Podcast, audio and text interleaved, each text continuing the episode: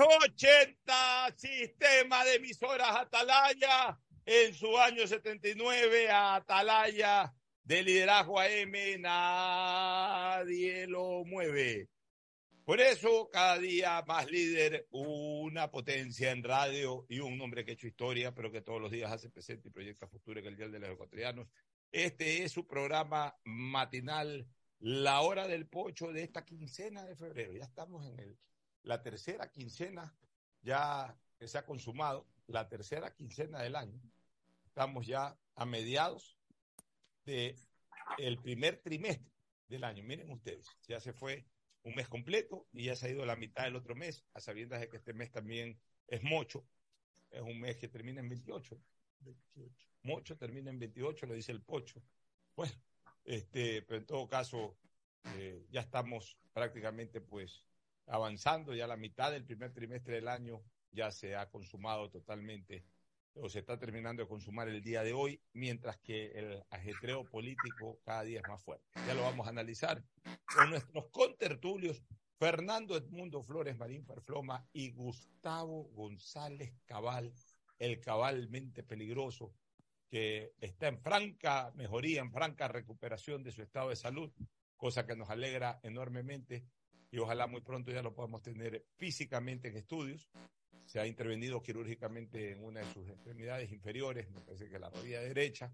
Obviamente tiene dificultades de movilización, por eso sigo utilizando el Zoom. Pero yo creo que ya para el mes de marzo lo vamos a tener eh, totalmente habilitado a Gustavo para que nos acompañe, nos dé esa enorme satisfacción de contar con su presencia física y, por supuesto, su siempre presencia intelectual en este programa. Ya lo vamos a saludar directamente, pero primero el saludo de Fernando Edmundo Flores Marín Ferfloma, que saluda al país. Fernando, buenos días. Buenos días con todos, buenos días, Pocho, buenos días, Gustavo. Espero que pronto estés ya por acá, recuperado de, tu dolencia. Eh, hay varias cosas que tratar hoy día. Parte de esta lluvia incesante de Guayaquil que desde ayer llueve sin parar. Llovió anoche, llovió toda la noche, amaneció lloviendo con No, eh, intensidad. lo que ha llovido sigue lloviendo, realmente impresionante. Lo que ha llovido en los últimos ocho días eh, equivale a las lluvias de febrero y a las lluvias de enero que no se dieron. Impresionante. Yo te diría que es una especie de mini niño. Pero no sé si estoy equivocado, si estoy equivocado me corrijan, al menos por los sectores en que yo he circulado. Salvo el día aquel del diluvio, que además coincidió con Aguaje. que coincidió con Aguaje, que se inundaron las calles, no, a pesar de la, de la continua lluvia, no he visto. Es que eso tienes que explicárselo, Fernando, y yo le voy a dar paso a, a Gustavo González. Eso tú tienes que explicárselos a las nuevas generaciones, que nacieron ya con alcantarillas bien puestas en la ciudad, que nacieron en una administración, porque comenzaron a tener uso de razón ya en una administración municipal de León Febres Cordero y luego de Jaime Nebot. Y entonces, ellos cuando ven que se inunda una calle, se sorprenden, hasta se molestan y dicen que las cosas no están bien hechas. Si ellos hubiesen vivido la década de los 80, que la viví yo, y era de los 70, pero voy a hablar de los 80 cuando yo jugaba pelota, y también de los 70, finales de los 70, 77, 78, 79. El que jugaba pelota en las calles y que también llovía fuerte, los inviernos eran más, mucho más fuertes que los de ahora. Sin contar aquellas épocas ya de fenómenos del niño, que eso ya es una cosa de otro cantar. Pero los inviernos fuertes de esa época, llovía bastante. Pero las calles se inundaban días enteros. O sea, si llovía ocho o diez horas sin parar, las calles se, se, llenaban de agua. O sea, no, es que, no se veía la vereda, no se veía la acera. O sea, no les estoy exagerando, jóvenes o nuevas generaciones. Y los de con generacionales míos o mayores, muchos taxistas que están circulando, que tienen años ya siendo taxistas y todo. Eh, y la gente que, eh, pasa los 50 años, no me va a dejar mentir. No se veían las aceras. Sí, ¿verdad? Pero no es que de una o dos calles, calles enteras. piscinas. Calles enteras, calles, ciudadelas enteras, eh, el centro, o sea, no se veían las aceras. Pero bueno, está bien, llovió Pero fuerte. El parque centenario. Parque era- Centenario.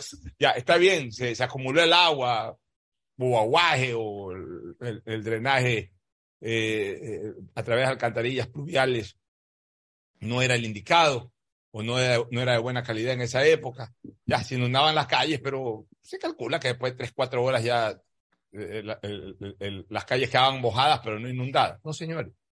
El agua acumulada duraba horas de horas, casi un día. Si no llovía, al día siguiente bajaba y, digamos que quedaba la calle, eh, la calle mojada, pero ya, ya sin inundación. Si no llovía. Donde llovía 12 o 14 horas después, no bajaba nunca. Porque en la medida en que iba bajando, mejor dicho, le caía nuevamente lluvia y otra vez inundaba. Y era una cosa en que pasábamos tres meses enteros prácticamente en lanchas y no en carro. Prácticamente en lanchas. O sea, más que caminar por la calle, se podía esquiar por las calles. O sea, ese era el nivel de antes de las calles de Guayaquil cuando llovía fuerte y frecuentemente.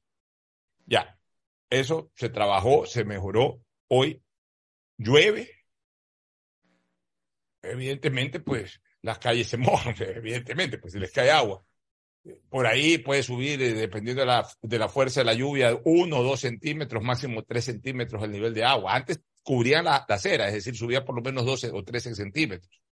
Ahora uno o dos centímetros inmediatamente baja. Deja de llover y a los 10 minutos, si hay esos dos centímetros, bajó. Pero cuando hay marea alta, cuando, cuando llueve o diluvia, yo hay que a mí me tocó vivir una vez, eh, estar, en, mejor dicho, una vez en, Miami y se inundó. Eh, eso Las calles se inundaron. a ver, yo estamos hablando de, de, un primer mundo, digamos. A ver, yo el, año, yo el año 19 me cogí un aguacero en Brickell, pero un aguacero de verdad, de esos fuertes que también nosotros recibimos.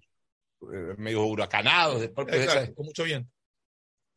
Brickell inundado, así como en la vieja época de Guayaquil ahí entendí que esto no es cuestión ya de administración, o sea, cuando ya tienes tú niveles freáticos altos, eh, hay aguaje y encima lluvia fuerte, pues es imposible, pues es absolutamente imposible. Por más que tú tengas un jarrón, si le pones cualquier cantidad de hielo y le pones una serie de cosas y le, le, echas agua, que en otras condiciones eh, a lo mejor eh, llenas tres cuartos de vaso, pues si esa misma cantidad, ese tres cuartos de vaso, le pones encima hielo y le pones encima una serie de cosas, pues se te va a derramar del, porque ya es un tema físico, no es un tema de otra naturaleza, sino un tema físico.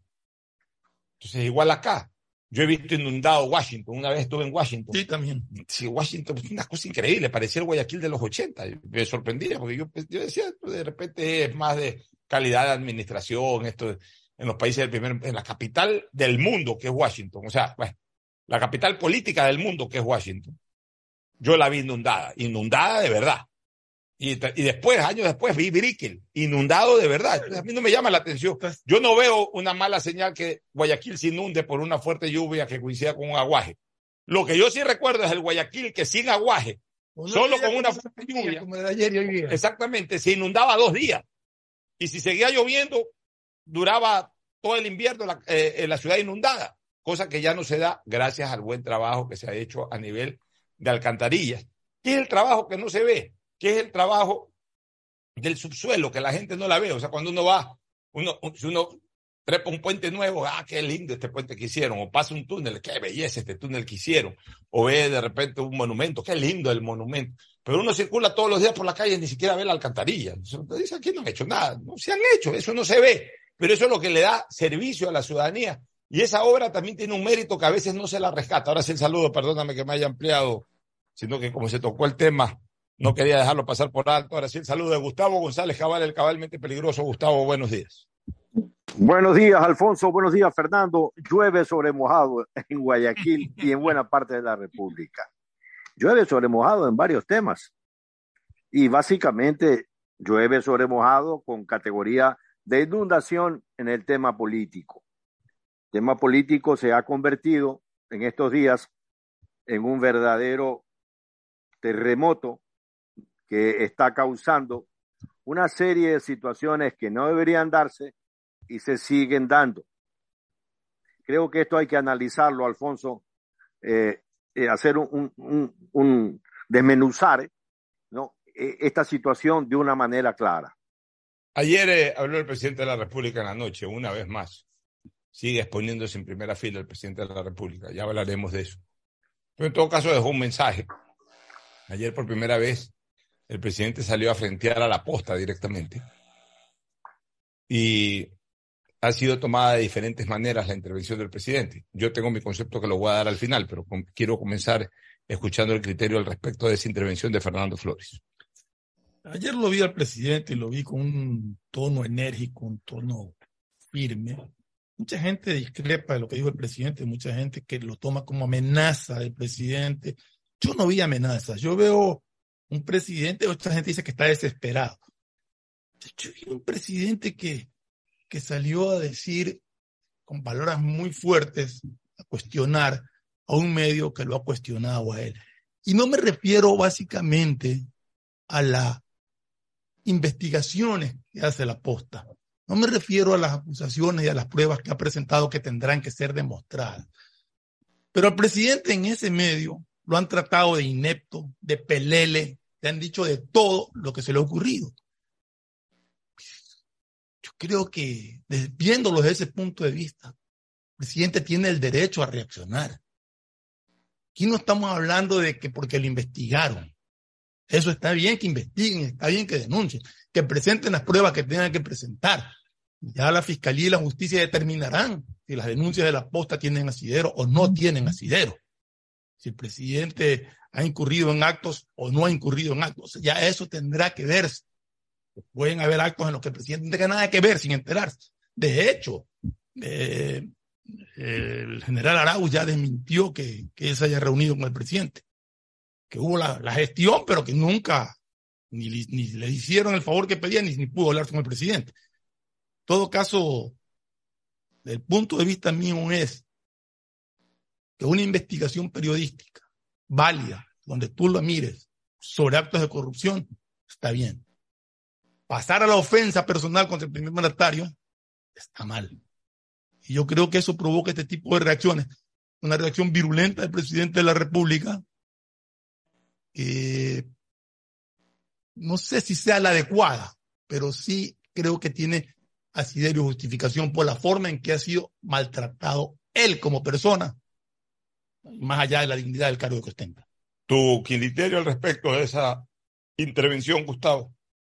Yo me voy a, permitir rogarles un poco de paciencia porque quiero, quiero preguntar a nuestra audiencia y a ustedes, mis queridos contertulios, ¿por qué llegamos aquí? ¿Por qué estamos hablando de esto? ¿Por qué llegamos a esta situación? Y hay que decir sin ambajes que cuando el medio La Posta inicia su presentación de, este, de estos reportajes, que llamaron el Gran Padrino y que continúan luego con el Gran Informe, la posta me empieza a tirar sus cartas de a poco. Pero era evidente para una persona como quien les está hablando a ustedes, vuestro amigo, el cabalmente peligroso, era evidente, Alfonso, que ese informe tenía tintes policiales tenía características policiales. Entonces el presidente tiene en el señor Ordóñez eh, al secretario de inteligencia. El gobierno pudo, debió tener inmediatas respuestas porque el documento existía allí. La posta no se ha inventado nada. Puede que haya evaluado, puede que haya dado sus eh, eh, eh, interpretaciones al tema, pero el documento está allí. Entonces, si el gobierno hubiera tomado ese documento en un momento oportuno y se hubiera presentado frontalmente el señor ministro de gobierno o el secretario de seguridad o el secretario de comunicación y hubieran desmenuzado este documento, no hubiéramos llegado a la avalancha de lo que estamos llegando. No hubiéramos llegado a esto. Porque fue creciendo esto como bola de nieve, fue creciendo como bola de nieve y ahora estamos a un punto en que se hablan de la posibilidad de ocupar los resortes constitucionales. Cuando se abren los resortes constitucionales, nadie puede por ningún momento decir que esto es una conspiración.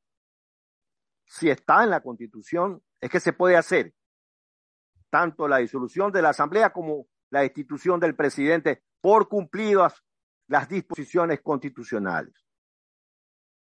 Lo que pasó anoche, para mí, es un error más, porque el presidente de la República tiene que tener la grandeza suficiente, la capacidad, cosa difícil, porque es sencillo decirlo. Recuerdo cuando Gustavo Novoa de Jarano se indignaba porque había alguien en la radio que los maltrataba terriblemente. Ramón Sonel-Holzer fue un radiodifusor muy duro en el gobierno de Gustavo Novoa. Le dijo cuanto le dio la gana al gobierno. ¿Alguna vez Gustavo Novoa le contestó en una cadena nacional a Ramón? ¿Alguna vez alguien llamó a Ramón a decirle eh, eh, de qué se iba a morir? ¿O a las personas que ponían propaganda en la radio de Ramón, no pongan plata porque les voy a tirar el servicio de renta interna encima? Mira, Gustavo Novoa quería hacer un montón de cosas en la respuesta que habla Fernando.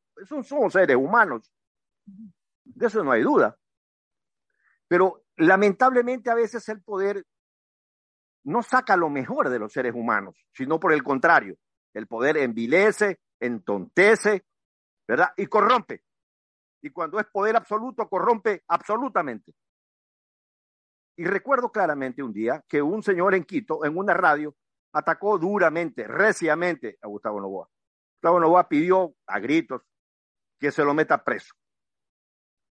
Yo no estaba de acuerdo, le dije que a mí me parece que había que tener la camisa suficiente y si uno acepta que los insultos de esa persona lo, lo toquen o lo ofendan, es que uno está permitiendo que esos insultos le lleguen. Es decir, uno los acepta. Porque una persona cuando tiene una convicción completa de lo que es, tiene una coraza completa de saber que no le va a llegar los insultos o los agravios que alguien sea, por más que se crea la gorra de Pilatos. ¿sí? En esa línea, el ministro de Gobierno, Juan Manrique, porque hay una cosa clara, los ministros no son necesariamente los que tienen que llevarle la mega al presidente. Un buen ministro tiene que tener la capacidad y la solvencia de decirle eso es un error. Eso no se puede hacer, presidente. Y argumentar y enfrentarse con el presidente y tratar de hacerlo entender del porqué de este punto de vista. En todo caso, salimos de la reunión con la orden a Juan Manrique Martínez de apresar a un sujeto de cuyo nombre no quiero acordar. Y le dije a Juan, Juan, tú vas a hacer esto. No, me dijo, no lo voy a hacer. Tú no te preocupes, déjame manejar esto. A las 12 del día, el presidente llamó a Manrique y le dijo, ¿qué fue? ¿Lo cogiste preso? Manrique le dijo, se ha escondido. Estoy que lo busco y se ha escondido. Para finalmente a las 4 de la tarde, cuando ya el presidente estaba en otro ambiente más relajado, decirle, esto no se podía hacer, esto no se puede hacer, presidente. Yo creo que como están las cosas, habiéndose causado con la fiscalía un impasse que no tiene razón de ser. Un impasse que ha logrado que conteste la Corte Suprema de Justicia y, que se vayan escalando una serie de situaciones y, y de calentando el tema de tal manera que el Lehman Brothers, que son una banca de inversión internacional, ya está contemplando la posibilidad de que el presidente Lazo no termine el periodo. Y eso está en todos los textos y cables internacionales. E, entonces, cuando se calienta la olla de presión y no hay la capacidad de enfriar ciertos temas, ¿no? Y se sigue en este asunto, se sigue escalando. Yo creo que la cadena del presidente anoche fue entendiendo que es un ser humano, por lo menos improductiva.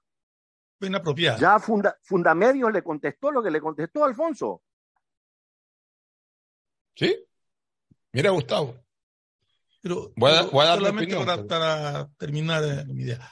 O sea, yo sí creo que fue eh, inapropiada la cadena del presidente porque es seguir eh, metiendo leña a, a, un fuego que está prendido.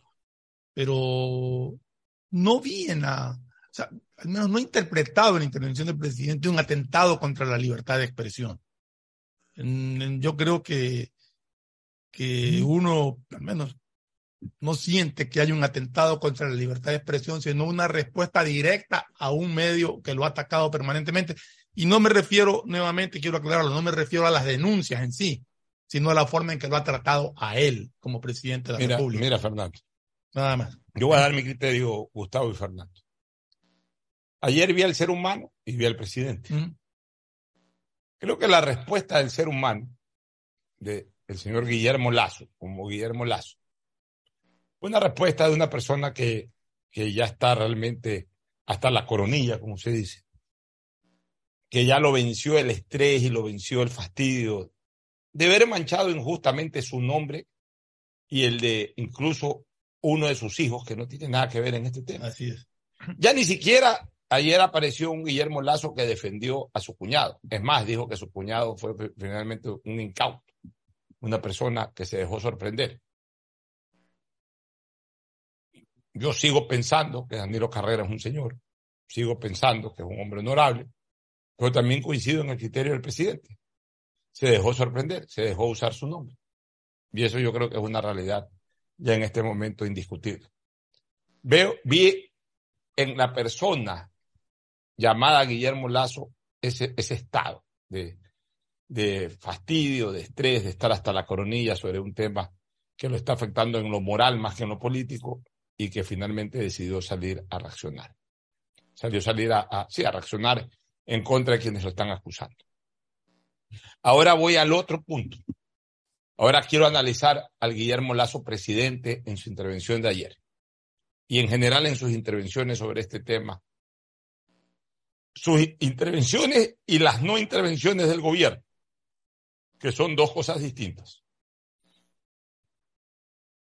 Si yo en este momento iniciara un juego de ajedrez, una mesa de ajedrez, como la está manejando el presidente Lazo, y tuviera al lado de la mesa como asesora mía a Marta Fierro, que es una reconocidísima campeona internacional del ajedrez. Marta Fierro, ahí mismo, no sé, pues coge una zapatilla, coge un cinturón, lo que sea, y me mete un fuetazo. Me dice, oye, no tienes la menor idea de cómo se juega ajedrez. Y te sientas a jugar ajedrez. Trasladado el ajedrez al juego político, es lo que está ocurriendo con el presidente Lazo.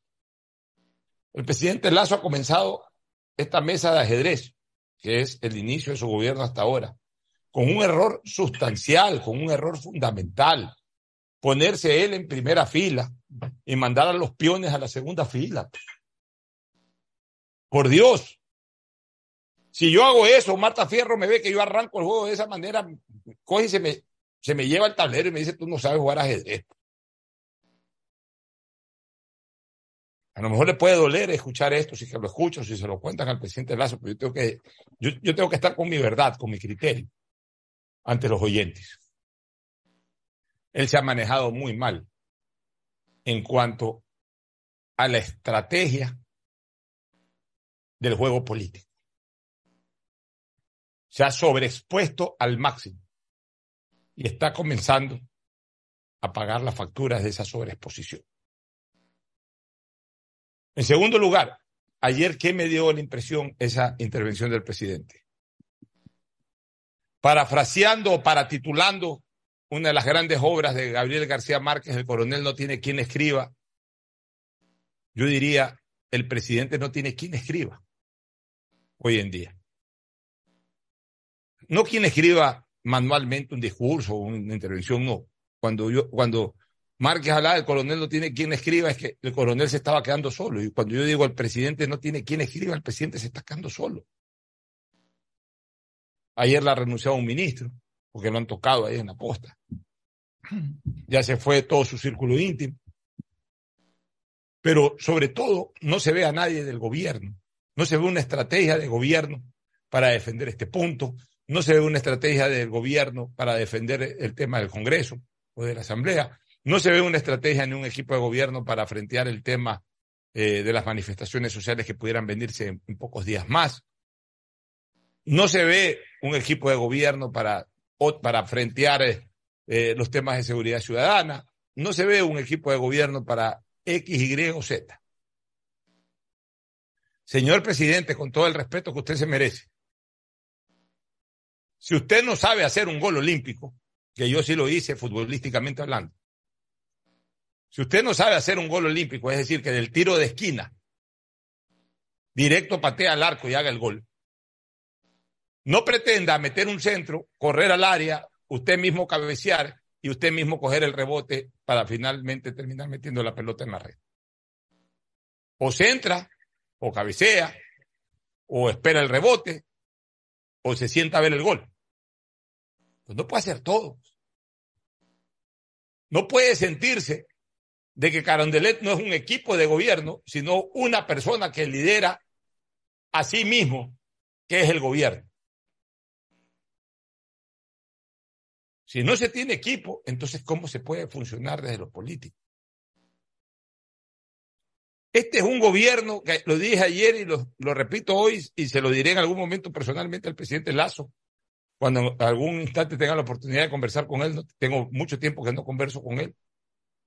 Este es un gobierno que se ha dado el mal lujo, el mal lujo, no puedo decir el lujo, el mal lujo de gobernar un año, cuatro o cinco meses sin ministro de gobierno.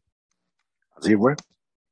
Y si soy un poco más drástico, este ha sido un gobierno que no ha tenido ministro de gobierno, sino hasta recién ahora, en que aparentemente tiene un ministro, por lo menos con perfil de ministro de gobierno.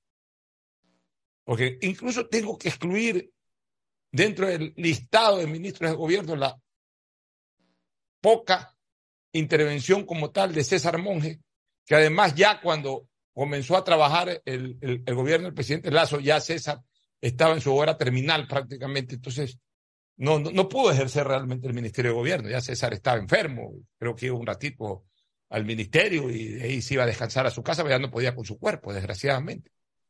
Entonces no lo podemos contar a César Monge como un ministro de gobierno activo, porque le tocó ya, tuvo un mes, y en, el mes, en su mes terminal, o sea, físicamente. No, tres meses, Alfonso.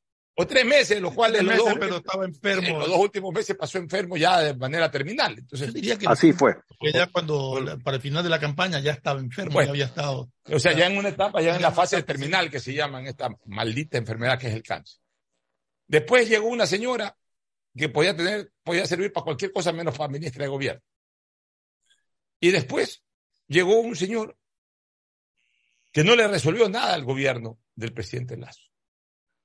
Y que ha estado ahí un año y medio, o no un año y medio, un año y pico, o un año, dos, dos meses, un año, un mes, no sé ya ni el tiempo que estuvo, pero que tampoco le resolvió nada en lo político. Y al contrario, se fueron ahondando las crisis políticas porque no tuvo ese gran operador político, no tuvo ese Juan Manrique, no tuvo ese Robles Plaza, porque no tuvo ese Andrés Vallejo Arcos, porque no tuvo ni siquiera ese Vladimiro Álvarez Grau del gobierno de Yamil Maguad, porque no tuvo un ministro de gobierno de peso que le ayude a solucionar problemas. Y entonces, obviamente, la primera bala que entraba a Carondelet directamente le impactaba al presidente de la República, porque no tenía ningún tipo de protección política en Carondelet. Ha gobernado prácticamente todo su gobierno sin ministro de gobierno, que es como decir que un equipo de fútbol juegue todo un campeonato sin un director técnico que dirija el preparador físico, que dirija el aguatero, perdone.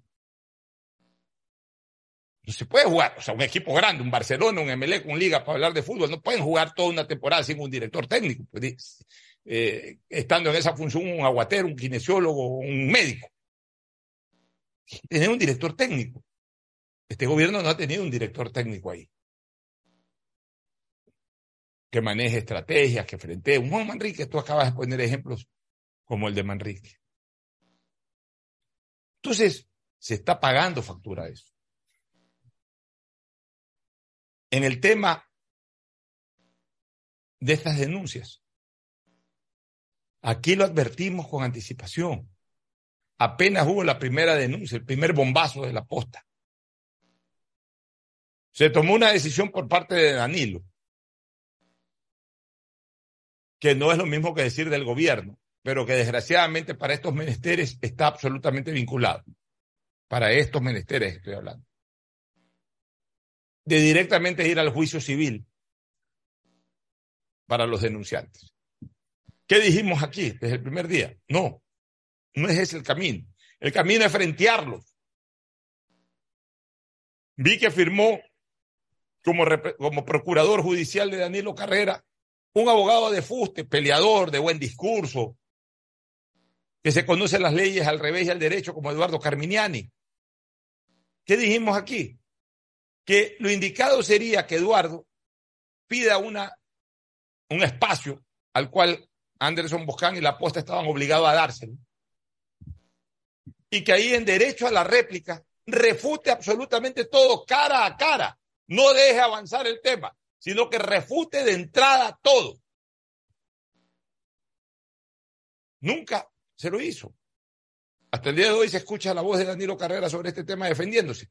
Ya, ok, él no tiene la obligación de hacerlo públicamente, él puede hacerlo a través de un abogado. Tiene tremendo abogado y sin embargo esa no fue la estrategia, sino irse directamente a lo judicial. Bien, lo judicial algún día lo enfrentará Boscán, le declararán daño moral después de dos años, un año, diez años, no importa. Pero mientras tanto, nadie filtró,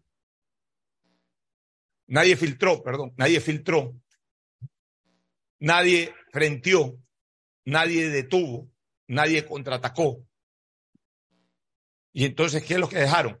Que se cree un concepto de que todo lo que está alrededor de esta situación apesta. Y obviamente ese mal olor terminó, llega, terminó llegando a Carondelet.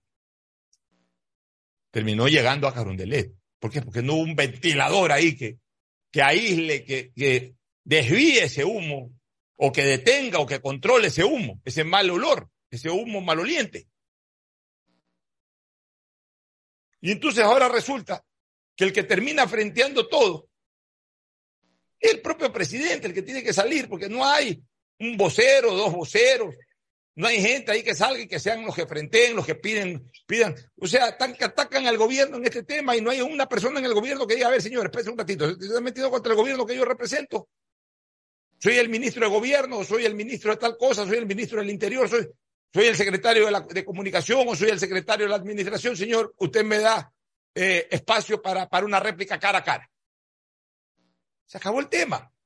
Dejaron que digan lo que digan y entonces lo obligan al presidente después de tres semanas cuando el tema está absolutamente manoseado y ya está con, y ya ha cogido una altura tan gravitante. Entonces ahora el presidente sale y con su salida de alguna manera termina termina incorporándose en un conflicto en donde el presidente como presidente, no el gobierno, el presidente como presidente no tenía por qué estar inmerso. También hay que ser consecuente con los discursos o con las palabras que uno dice. Señores, yo siempre dije en este programa que había que diferenciar libertad de libertinaje. Siempre lo dije. Y siempre he estado yo en contra de los excesivos irrespetos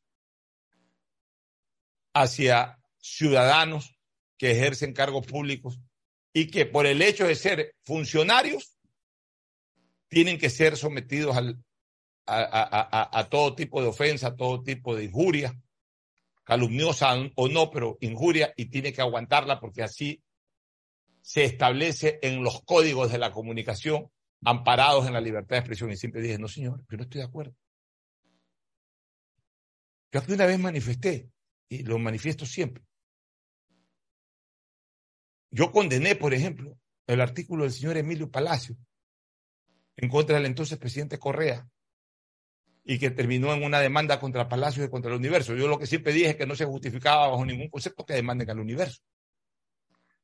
Porque en una página de articulistas, el que escribe y firma el artículo es el responsable, no tiene por qué ser el medio. Si esa persona que firma el artículo se excede en sus términos pues bueno, tiene que responder esa persona, no el diario. El diario debe responder ante una mala información o ante un comentario que no está firmado por algo. Entonces ahí asume la responsabilidad del diario. Pues no cuando un articulista con su firma se responsabiliza y después si eso trae algún tipo de consecuencia legal, no tiene por qué otro responder ni paralelamente, ni solidariamente, y peor de manera única. Entonces, yo en, eso estuve en desacuerdo, que hayan enjuiciado diario El Universo. Pero tampoco estuve de acuerdo que el señor Palacio le ponga matón por el tema del hospital en el, en el, día del, del ese 11 de, el 11S, el del 11 de septiembre. 30 de, 30 de septiembre, perdón. Yo nunca estuve de acuerdo. Entonces, claro, la gente que detestaba a Correa y digamos el bloque anticorreísta del país, no, que sí, que está bien, que le No, no, yo no estaba de acuerdo. Que se le diga a nadie matón. Si es que no hay, obviamente, pruebas contundentes de que esa persona genera un daño premeditado y alevoso contra otra persona.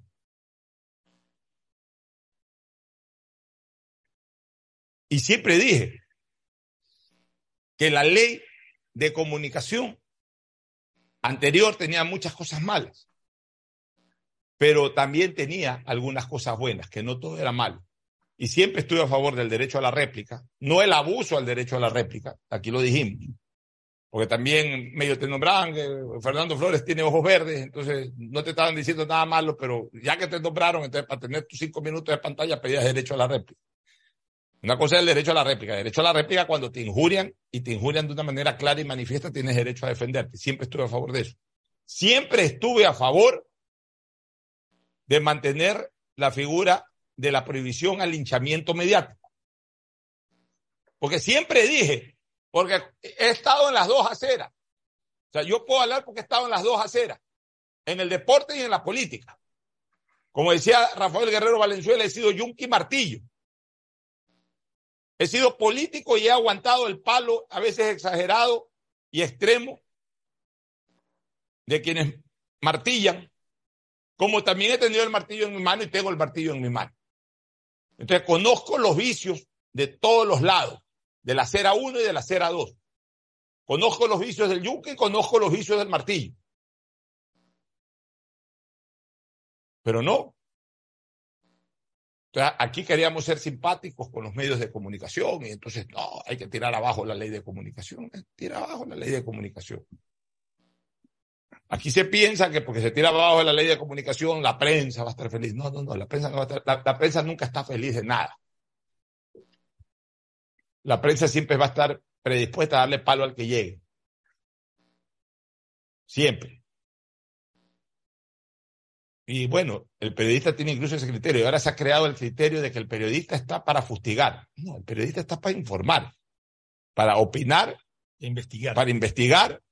Pero la razón de ser del periodista no es depredar tampoco. Pero aquí se cree, se ha creado ese, criterio de que si es que no eh, se destruye a alguien, no se está haciendo periodismo. Está bien. Yo respeto la manera de pensar de muchas personas que tienen esa línea de criterio. Yo no la tengo. Yo siempre he dicho en este programa que el derecho de una persona culmina. a ver, el derecho a la libertad, la libertad de expresión es un derecho. Pero como todo derecho, tiene límite. Yo no soy de las personas que piensan que los derechos son ilimitados. Si tienen un límite. ¿Cuál es el límite? El momento que entras o invades el derecho ajeno. En ese momento, ya cuando comienzas a invadir el derecho ajeno, ya estoy, ya estoy ilimitándome. Estás extralimitando. Ya me estoy extra, ya, ya estoy extralimitándome y ya tengo que ser frenado, pues señores. Yo tengo derecho a la propiedad, tengo derecho a vivir, eh, eh, lo dice la Constitución, a, vivir eh, decorosamente, tengo derecho a, vivir en una casa. Pero no porque tengo derecho a vivir en una casa, entonces me compro mi casa y mañana, ah, pero eh, mi casa no tiene piscina, el vecino tiene piscina, entonces me le meto en la casa del vecino, a la piscina del vecino. ¿Y por qué se mete usted aquí, vecino? No, porque no tengo piscina en mi casa, pues tengo derecho a tener piscina, entonces me meto en tu casa a bañarme en tu piscina. Entonces el otro va a decir, oye, es mi derecho, pues es mi piscina. Es mi derecho de propiedad. No te he invitado, tú no puedes estar aquí, por favor, retírate. O sea, los derechos sí tienen límites, señores. Yo tengo derecho a, a, que se defienda mi honra, a expresar que fulano, sutano, no ha sido un buen funcionario, no, no ha sido un buen presidente, un buen ministro, un buen alcalde, un buen prefecto. Tengo derecho a decir eso. Pero, lo que no tengo derecho es a eh, golpearle la integridad moral, por ejemplo, si es que no tengo los fundamentos contundentes para demostrar que tal persona es un ladrón, un delincuente, un narcotraficante, un criminal, un asesino. No, no tengo ese derecho. No tengo ese derecho ni a insinuarlo, ni a dejarlo entre líneas para que la gente lo interprete de esa manera. No tengo ese derecho. Porque estoy invadiendo el derecho de otra persona que es el derecho a su honra. No importa si esa persona es funcionario o no es funcionario. Porque más allá del funcionario hay un padre de familia, hay un hijo de familia, hay un hermano de familia, hay un abuelo de familia. Y por sobre todas las cosas hay un ser humano. Cuando a una persona le lesionan la honra, le están acribillando, le están asesinando ese ser humano interno que tenemos todos los seres humanos. O sea, Fernando, Gustavo, Hart, somos seres humanos externos que nos, ven, nos ven nuestras caras, nos ven nuestros brazos, nos ven nuestras piernas, estamos hacia lo externo. Pero todos tenemos un ser humano interno que es nuestra alma, que son nuestros sentimientos, que, que, que es el derecho a estar bien posicionado dentro de una colectividad. Cuando a nosotros nos lesionan eso, nos lesionan ese bien jurídico que es la honra, nos están destruyendo una parte sustancial de nuestra esencia y de nuestra vivencia como ser humano. Que es eso abstracto, pero que es importantísimo, que es fundamental. Que es eso, que es algo que no se ve, la honra no se ve, pero la honra es fundamental en la vida de un ser humano. Entonces no se la puede agraviar simplemente porque tengo derecho a la libertad de expresión. O sea, la libertad de expresión no puede estar sobre otros derechos. Pero en este país, cuando se quiso golpear a un gobierno, se obviaron esos conceptos. Y bueno, ahora se está golpeando a otro y se golpeará un tercero que venga y a un cuarto que venga y a un quinto que venga. Entonces, como nosotros siempre defendimos esos principios más allá de nuestros criterios políticos, yo no tengo inconveniente en seguirlos defendiendo. A mí no me pueden decir de que antes me parecía plausible las exageraciones y que ahora yo las condeno. No, me parecían, me parecían condenables antes y me parecen condenables ahora. Pero lo cierto es que realmente la estrategia o el conjunto de estrategias, y que podemos llamar estrategias que ha manejado este gobierno para esta crisis, como para otras, han sido absolutamente equivocadas. No se ve un trabajo de equipo, no se ve una estrategia real, no se ve un conjunto de, de, político. No, no se ve un conjunto de voceros que estén dispuestos a participar con estrategia, con, con fundamento, rechazar, bloquear ataques. No se ve eso.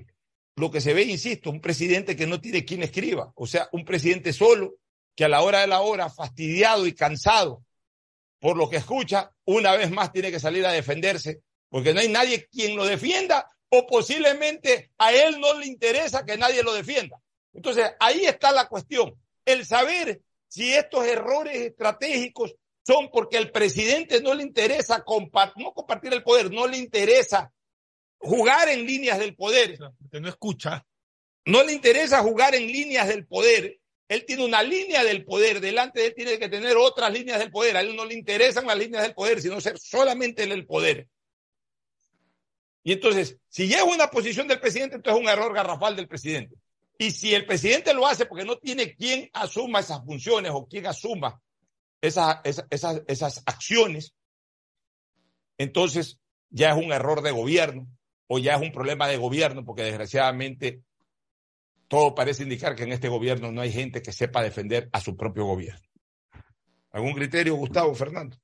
Yo quería decir algo eh, respecto a lo que el presidente señaló ayer con, con especial énfasis. Dijo, en mi gobierno no hay parientes, Y yo pues estuve en un gobierno en el que hubieron dos parientes, quien os habla y Ricardo Novoa Bejarano. Y, y no entiendo la aseveración en ese sentido del presidente, que dentro de un mes va a cumplir dos años. Y quiero reflexionar que cuando Gustavo Novoa cumplió dos años, ya estaban hechos los cuatro carriles a Salinas. Cuando Gustavo Novoa cumplió los dos años de gobierno, ya Salinas tenía agua potable y buena parte de la península también. Ya se había hecho el Hospital Naval de Esmeraldas. Ya se había constituido el Batallón de Infantería Marina San Lorenzo, armado y equipado. Ya se habían comprado las pistolas, los miles de pistolas adecuadas para la Policía Nacional. Ya se habían hecho los cinco nuevos destacamentos en el norte, Chical, Maldonado, Tufiño, eh, eh, Lita, etcétera. Entonces, hay definiciones y definiciones. Yo no podía dejar de decir esto. Ya se había contratado y estaba en plena construcción el puente Carlos, eh, Carlos Pérez de aquí, de la puntilla y Guayaquil. Ya se había hecho el bypass de Puerto Viejo y se estaba terminando la perimetral de Manta. Dos años. Sí. Y de hecho el gobierno de Gustavo Novoa duró dos años.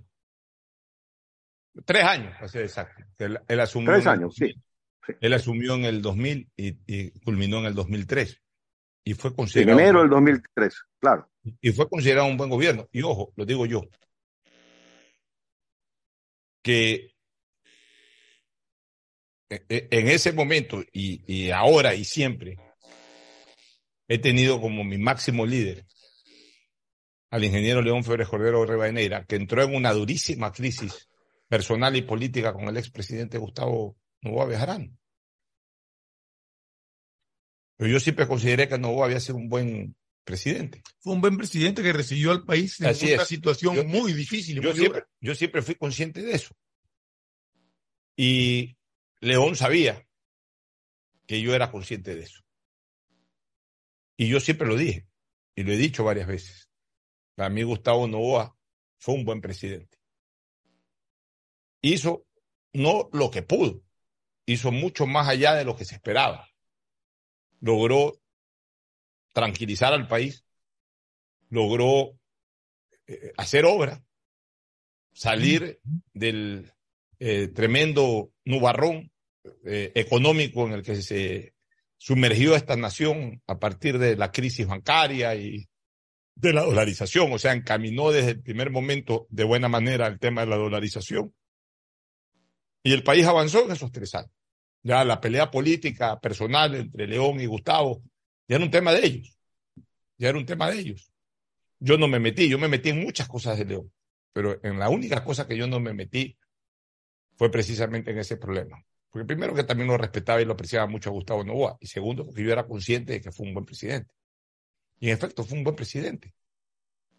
Y, y, y, se vieron obras en el gobierno de Gustavo Novoa.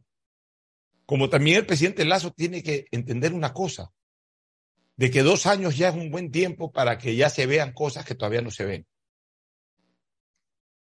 O sea, eso está conspirando contra el presidente. Eso está conspirando. Eso más que cualquier cosa. Pues yo te aseguro algo, Fernando y, y, Gustavo. Si en este país ya se hubiesen comenzado a ver obras, se hubiese comenzado a ver una reactivación económica total ya en la calle, no dudo de que el manejo macroeconómico ha sido bueno y sobre todo mucho más transparente, mucho más ordenado. O mejor dicho, aquí sí ha sido ordenado. En años anteriores fue desordenado, por no entrar ya en otros niveles de calificación. De eso no lo dudo. No tengo la menor duda de eso. Pero si ya también en este momento se vislumbraran acciones directas del gobierno que estuvieran solucionando necesidades insatisfechas, por más posta o por más cosas que pudieran, por más asamblea en contra o por más eh, indígenas que quieran salir a las calles, si es que el gobierno hubiese satisfecho muchas de esas necesidades de la población, en este momento gozara todavía de fortaleza política, de mucha fortaleza política. Y la gente lo estuviera respaldando. El problema es de que no se han visto cosas incluso que yo llamo hasta básicas. O sea, una administración ejecutiva no puede dejar de hacer obras. Fue el problema de Moreno. En el gobierno de Moreno no se vieron obras. Es más, salió con tonterías Lenín, como el tren playero y esa cosa que ni eso se vio, y a buena hora que eso no se haya visto, pero tampoco se vieron obras importantes. Si tú me preguntas a mí una obra de Camilo Ponce, te digo muchas, muchas. Puerto Marítimo, eh, avanzó mucho en el puente de la Unidad Nacional. Los aeropuertos. aeropuertos. El Congreso Nacional. el Congreso Nacional, el Hotel Quito. O sea, muchas obras en el gobierno de Camilo Ponce. Si me preguntas obras de Velasco Ibarra, cualquier cantidad de puentes por cualquier lado. Si me preguntas obras de León Febres Cordero, pues ni que hablar. Pues decían incluso que, que, el mejor alcalde de Guayaquil fue el presidente Febres Cordero, en la época en que era presidente León Febres Cordero, porque incluso en esa época el gobierno podía hacer obra directa, obra urbana. Hizo cualquier cantidad de obras en Guayaquil, en Quito, hizo el viaducto. Los famosos letreros, otra obra de León. O sea, si algo la gente tiene claro de León, aparte de de su lucha contra la inseguridad, producto de los guerrilleros de esa época, también a cualquier cantidad de obra que hizo. Y así pues el estilo. Y tú has recordado obras de Gustavo Novoa.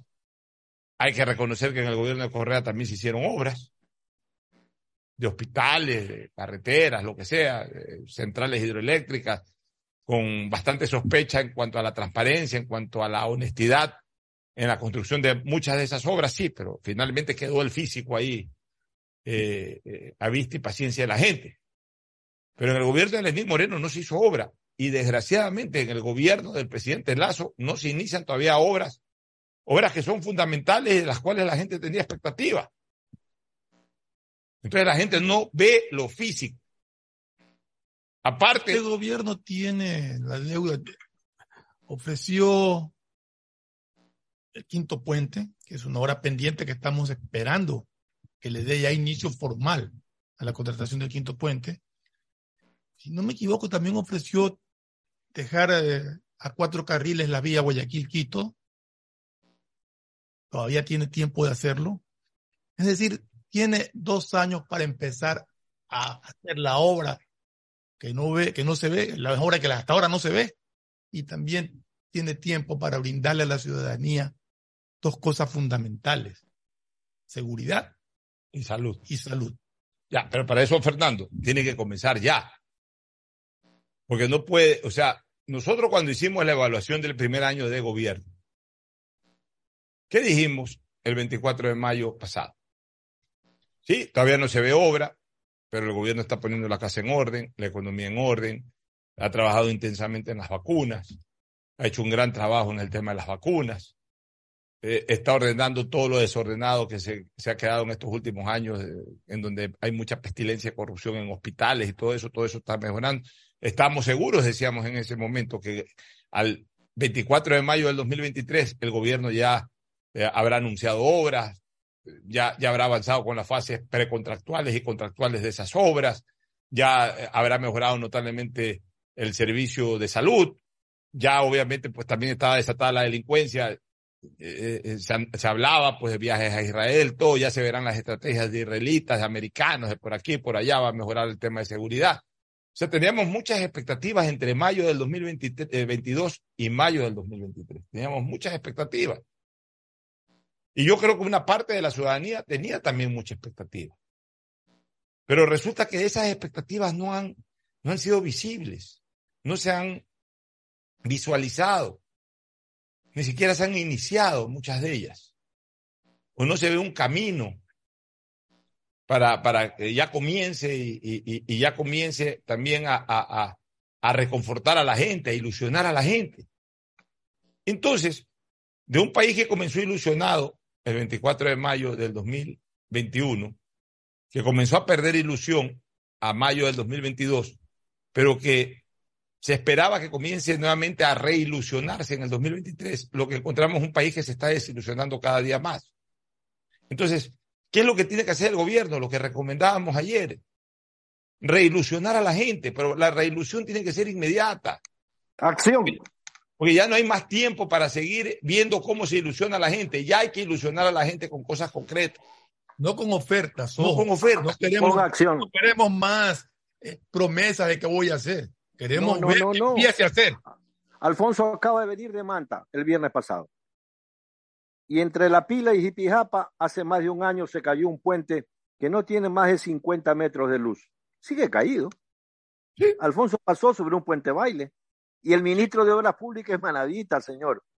Bueno, ¿Puedes creer que estas cosas estén pasando? entonces, mira, por eso ayer puse la canción eh, que usaron los argentinos en el último mundial, Gustavo.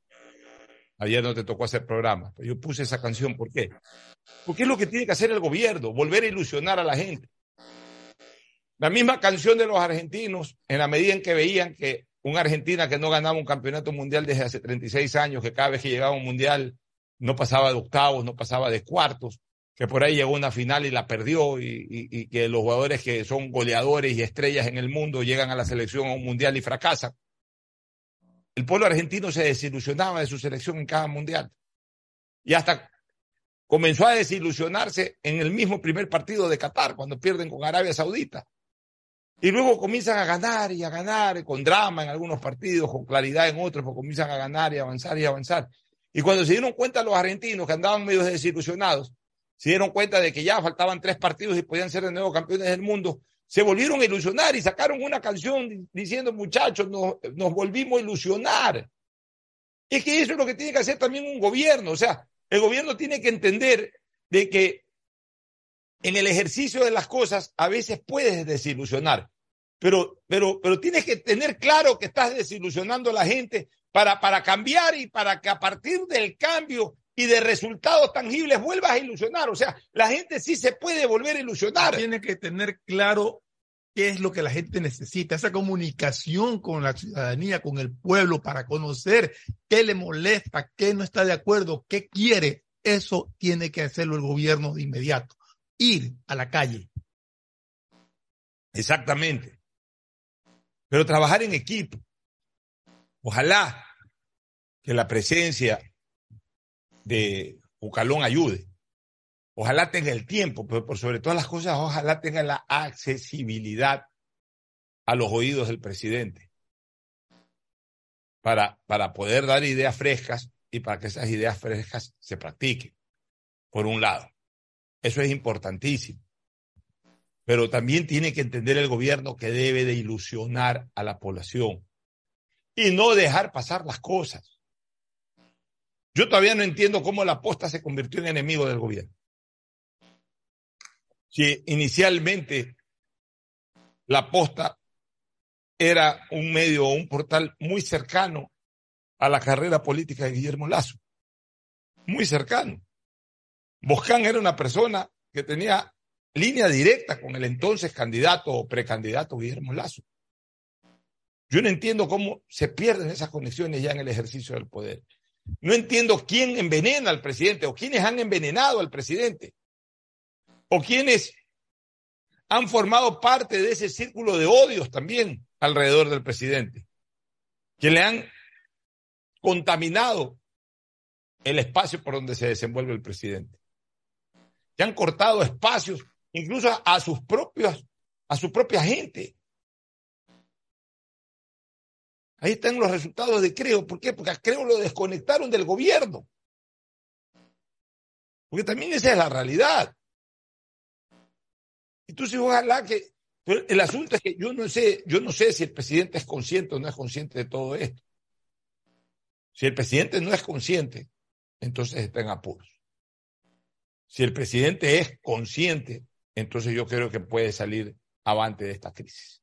Vámonos a una pausa. Alfonso, Sí, eh, solamente para terminar, no descuidemos ni miremos por encima del hombro la realidad fáctica de las redes sociales. El poder de las redes sociales, acordémonos claramente, tumbaron a los gobiernos árabes en la famosa primavera árabe. No, eh, eh, gobiernos recontrasólidos, gobiernos de una capacidad de, de contención de la oposición formidable. No olvidemos lo que produjeron las revueltas en Francia de los famosos chalecos amarillos. Es decir, no miremos por encima del hombro ni minimicemos a nuestros posibles rivales, no voy a decir enemigos, porque no vale ese término, ¿no? A nuestros posibles contendores. Hay, que, hay que tener claridad en no creerse Superman y en saber que no hay enemigo, valga la, la redundancia esta vez sobre la palabra enemigo, no hay enemigo pequeño, Alfonso. Así es. Bueno, nos vamos a una pausa y retornamos con más análisis político. El siguiente es un espacio publicitario apto para todo público. Ando con hambre, mijo. ¿Me puedo calentar una pizza? Claro. Usa el micro. Cuando se va la luz, tu vida se detiene. Evita los cortes pagando tu planilla en nuestra app o visitando nuestras oficinas. Con CENEL EP, tu vida sigue. Gobierno del Encuentro. Guillermo Lazo, presidente. Estas semillas que ya no son una promesa, sino una realidad, nos ayudarán a mejorar nuestros cultivos. Este trabajo duro está en manos de agricultores como Erwin Chávez. Producir con calidad es alimentar el futuro a base de entrega y esfuerzo. Desde la prefectura honramos la palabra con la entrega de miles y miles de semillas de arroz y maíz certificadas. En Guayas, el progreso y desarrollo. Van Susana González, prefecta. Viaja conectado con Internet a más de 150 países al mejor precio con el chip internacional Smart SIM de Smartphone Soluciones. Estamos 24 horas en los aeropuertos de Guayaquil y Quito, pasando migración junto al Duty Free. También en Plaza Quil, local 55, en San Borondón, en la avenida principal de Entre Ríos. Lo importante es que cuando viajes estés conectado, sin esperar conectarte un Wi-Fi. Conéctate directamente con tu chip al teléfono celular que quieras llamar a través del WhatsApp o de manera directa. No lo olvides, Smart SIM de Smartphone Soluciones te espera en el aeropuerto con atención 24 horas. ¡Feliz aniversario, CNT! Cumplimos 14 años conectando a los ecuatorianos. Gracias por impulsarnos y comprometernos a crecer de manera transparente, eficiente, innovadora y socialmente rentable. Nuestro objetivo de llegar a cada rincón del país nos fortalece a diario, brindando la mejor experiencia en servicios y productos de vanguardia. Trabajamos para ser líder en telecomunicaciones por ustedes y para ustedes. Sigamos creciendo juntos, fuertes y seguros. La CNT está comprometida con la rentabilidad social que transforma la manera de vivir de los ecuatorianos. Contáctanos para más información al 1-800-100-100. Atención al cliente. Asterisco 611, operador CNT. CNT Corporativo, arroba cnt.gov.es. Autorización número 1263. CNE, elecciones 2023. Estas semillas que ya no son una promesa, sino una realidad, nos ayudarán a mejorar nuestros cultivos. Este trabajo duro está en manos de agricultores como Erwin Chávez. Producir con calidad es alimentar el futuro a base de entrega y esfuerzo. Desde la prefectura honramos la palabra con la entrega de miles y miles de semillas de arroz y maíz certificadas. En Guayas, el progreso y desarrollo. Van Susana González. Prefecta Pedagogía, de... diseño, medicina, arquitectura, comercio, turismo, nutrición, literatura, computación, psicología, trabajo social, electricidad, agronomía, animación digital. La verdad es que tenemos tantas carreras que ofrecerte que no nos alcanzan en esta cuna. Ven a la Feria de Estudios de la UCSG y descúbrelas todas. Te esperamos este 5 de agosto, de 8 a 17 horas, en la avenida Carlos Julio Rosemena, kilómetro 1 y medio. Tenemos muchas sorpresas y beneficios para ti. Universidad Católica de Santiago de Guayaquil. Nuevas historias, nuevos líderes. Aunque aún no se construye el nuevo aeropuerto, ya hemos transformado con obras la vida de las familias en su área de influencia. No tienes idea cómo aumentó la calidad de vida con las plantas de tratamiento de aguas hervidas y alcantarillado, mejorando la salud con plantas de agua potable. Se han llenado de alegría con nuevos parques y canchas deportivas y reactivamos el comercio con nuevos caminos. Con obras de primera, Guayaquil ya tiene un nuevo polo de desarrollo, autoridad aeroportuaria y alcaldía de Guayaquil. Estoy cansado de ver a la gente morir víctima del exceso de velocidad. A mayor velocidad, peores son las consecuencias. De todos los traumas que sufrió Mariana, la fractura de cráneo la dejó con pocas posibilidades de sobrevivir. La situación pudo ser diferente. Al mantenerse por debajo del límite de velocidad, el conductor podría detenerse a tiempo y Mariana estaría con vida. La velocidad mata. Respeta el límite. Un mensaje de la Agencia de Tránsito y Movilidad de con el apoyo de Bloomberg Finance. Después de un accidente de tránsito, cada minuto es crucial para las víctimas. Por eso, usa tu celular para solicitar ayuda. Siempre cede el paso a los bomberos. Si existe una herida externa, ejerce presión para evitar la hemorragia. En caso de lesiones graves, espera la asistencia de paramédicos o personal de rescate. Cuida tu vida, conduce con precaución y actúa a tiempo. La prevención es la clave. Este es un mensaje del benemérito Cuerpo de Bomberos de Guayaquil. Ecuagen, medicamentos genéricos de calidad y confianza a su alcance. Ecuagen, una oportunidad para la salud y la economía familiar. Consuma genéricos Ecuagen. Hola, vengo del futuro a contarte cómo será.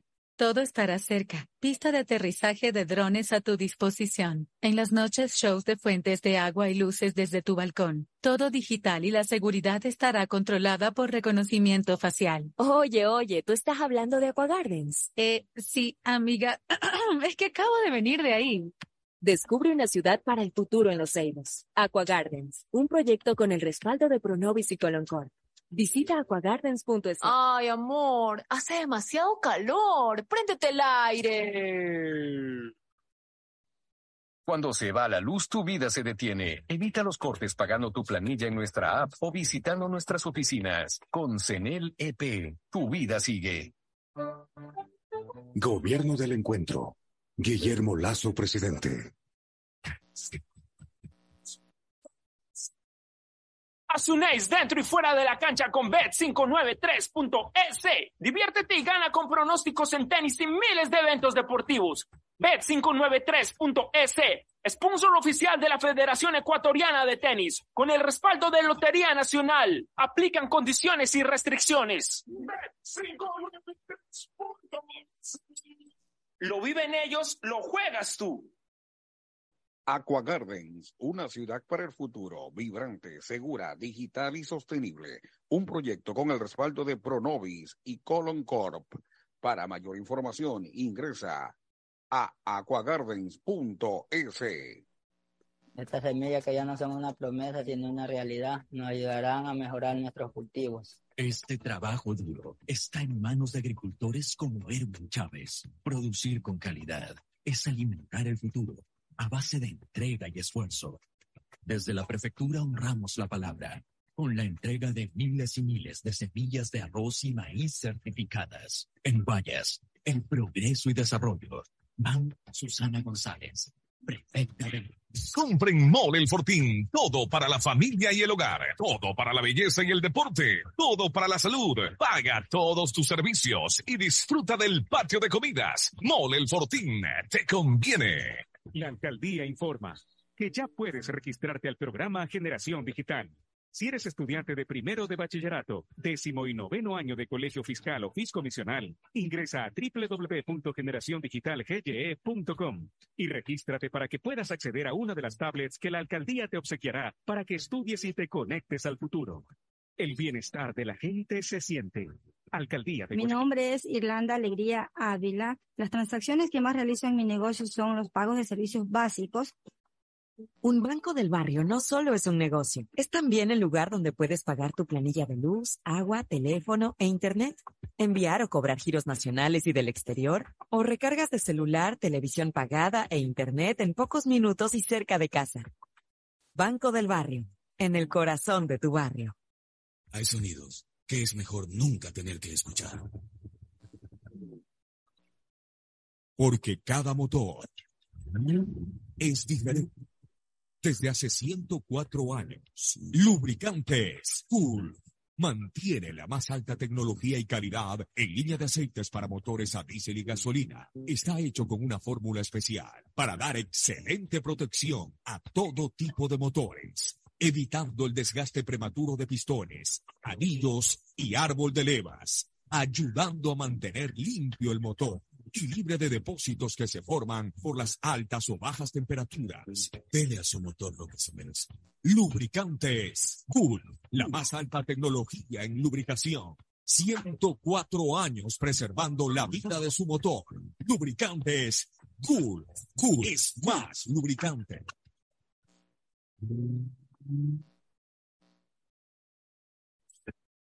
Fin del espacio publicitario. Usted está escuchando un programa de opinión, categoría O, apto para todo público.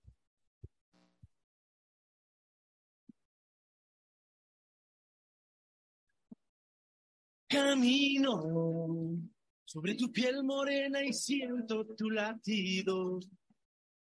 Y miro todo lo bueno que los dos hemos vivido. Bueno, retornamos con otros temas políticos. Una buena iniciativa del gobernador del Guayas. Mira, ya se ha reunido con alcalde y con prefecto, prefecta, en este caso electo y electa, a pesar de ser de una corriente política muy opositora. Una buena predisposición de ambas partes también. ¿no? Ayer lo hablábamos justamente sobre eso. O sea, eh, bien por el gobernador, pero también bien por los electos que se dejan de cosas y, y priorizan el interés ciudadano por lo menos que se establezcan políticas de Estado en temas de seguridad ciudadana y otras más, y en donde haya la posibilidad de un diálogo directo entre autoridades que políticamente puedan estar distanciadas. No de manera personal, no creo que Tabaquiste tenga ningún problema ni con Marcela Guiñaga ni con eh, Aquiles Álvarez, pero evidentemente a quienes representan eh, sí hay pues distanciamientos y confrontaciones políticas, el correísmo con el gobierno, pero ellos en calidad de el uno gobernador, representante del gobierno en la provincia, y los otros como eh, ya, eh, digamos, eh, autoridades electas, que están en una línea contraria a sus organizaciones políticas al gobierno, sin embargo, ellos priorizan el interés ciudadano de aquella responsabilidad que van a asumir y se reúnen y conversan y dan una buena señal. Y si esto lo hubiese hecho el gobierno a nivel central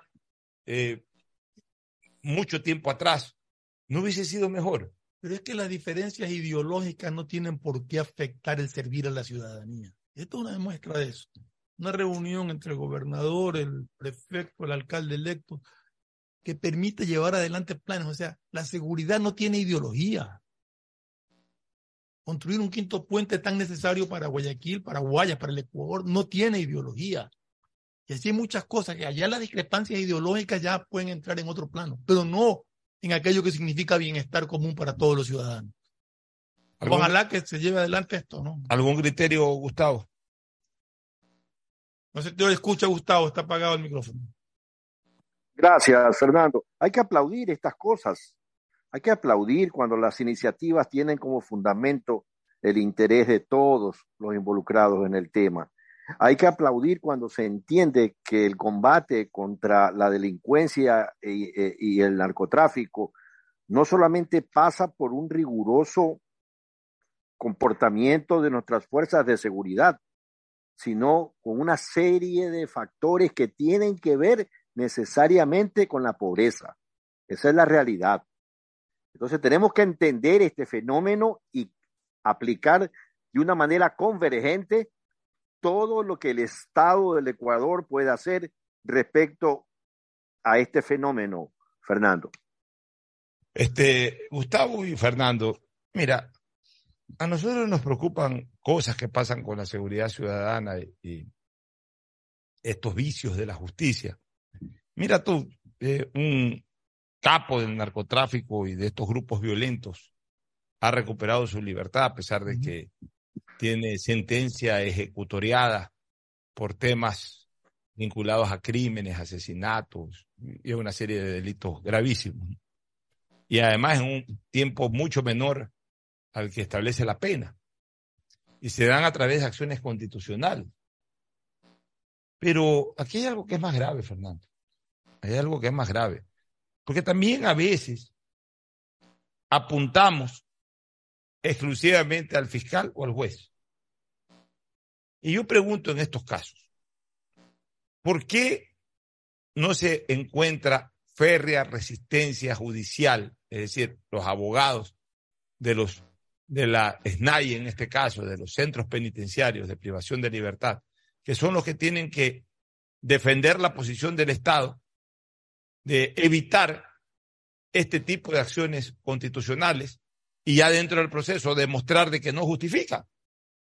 El problema es que después aparecen en redes sociales textos o, fotos o fotografías de las resoluciones judiciales en donde uno termina conociendo de que los representantes del Estado o no hablan o no llegan a las audiencias o incluso terminan admitiendo las argumentaciones de la parte contraria.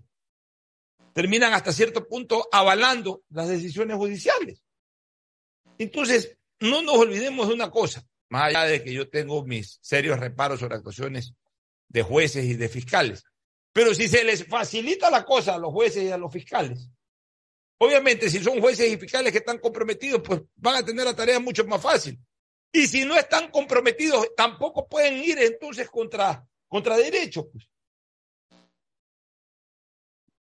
Ya ocurrió ese caso, Fernando, en el tema de Jorge Glass.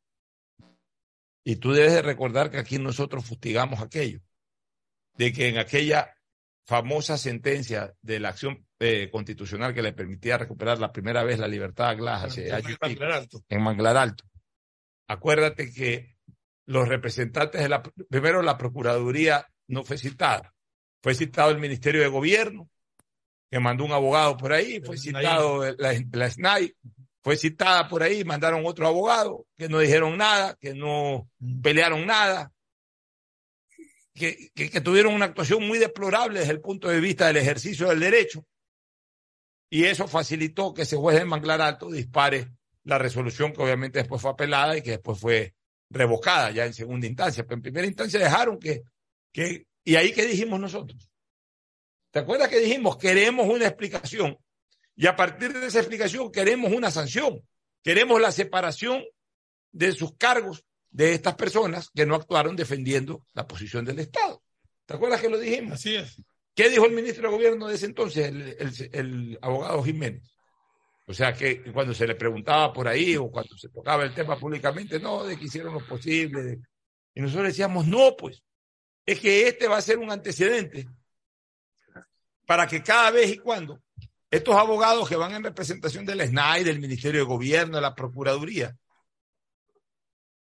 y que por ahí incluso pudieran estar también comprometidos con una situación eh, eh, reñida con la moral y con la ley, en un momento determinado dejen, dejen y dejen y dejen que se eh, ejecute todo, que se argumente todo en sentido contrario y al no mostrar resistencia, obviamente el juez tiene la obligación, o por lo menos tiene la salida judicial para determinar, por ejemplo, un fallo en ese sentido, de darle la libertad, otorgarle la libertad a quien la pide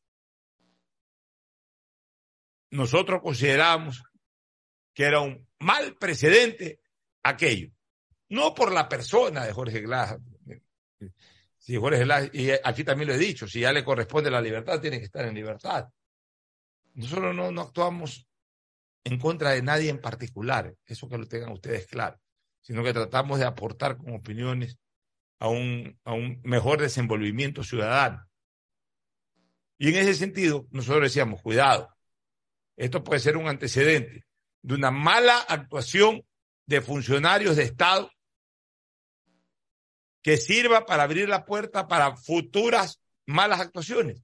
Y aparentemente en esto de Junior, ayer yo estaba revisando documentación que sale en las redes sociales, aparentemente en esto de Junior, tampoco el SNAI ofreció una mayor resistencia. Pero, a ver, eh, a Junior el 3 de febrero, si no me equivoco, le dieron boleta de escarcelación con un informe, incluso, o sea, o sea favorable. Una oposición, sí, un informe favorable de la SNAI para, para, para esto. Y el día que se lo pone en libertad, es capturado nuevamente en medio de una batalla ahí con, entre bandas armadas, pero hasta los dientes, y es nuevamente detenido. Y ahora nuevamente mediante un recurso de habeas corpus, creo que fue ahora, lo dejan en libertad. O sea, no entiendo realmente alguna de las cosas que suceden, ¿no? O sea, Es que, de- déjame decirte algo, Fernando, que el delito de por- deportación ilegal de armas es intuito personae. Es decir, si vamos los tres en tu vehículo y yo tengo un arma que estoy portando ilegalmente y hay un control de Fuerzas Armadas, no tienen por qué llevarse detenidos a Pocho ni a ti, pues, ¿no? Porque el que cargaba el arma era yo. Bueno, lo que Entonces- pasa es que aquí era- eran 30 personas o 40 personas que estaban. Claro, es que, es que no se cargan las armas en cooperativa, pues. No es que tú cargas la culata, eh, eh, eh, el otro carga la alimentadora, el de acá carga el percutor, ¿verdad? En todo caso, es, ese es el, el- hecho de, de lo de Junior. Cuando lo dejaron en libertad fue el 3 de febrero, por ahí. Se lo recapturó por este incidente y ahora, como bueno, ya tú explicas que como no, no tienen al menos prueba de que él haya estado portando armas, imagino que lo han dejado en libertad nuevamente. ¿no? Ojo que yo no conozco el proceso, simplemente Tampoco, digo, solamente lo que, lo que hemos visto, lo que hemos leído. ¿no? claro, simplemente sugiero que el tema de deportación ilegal de armas es así el delito, ¿no?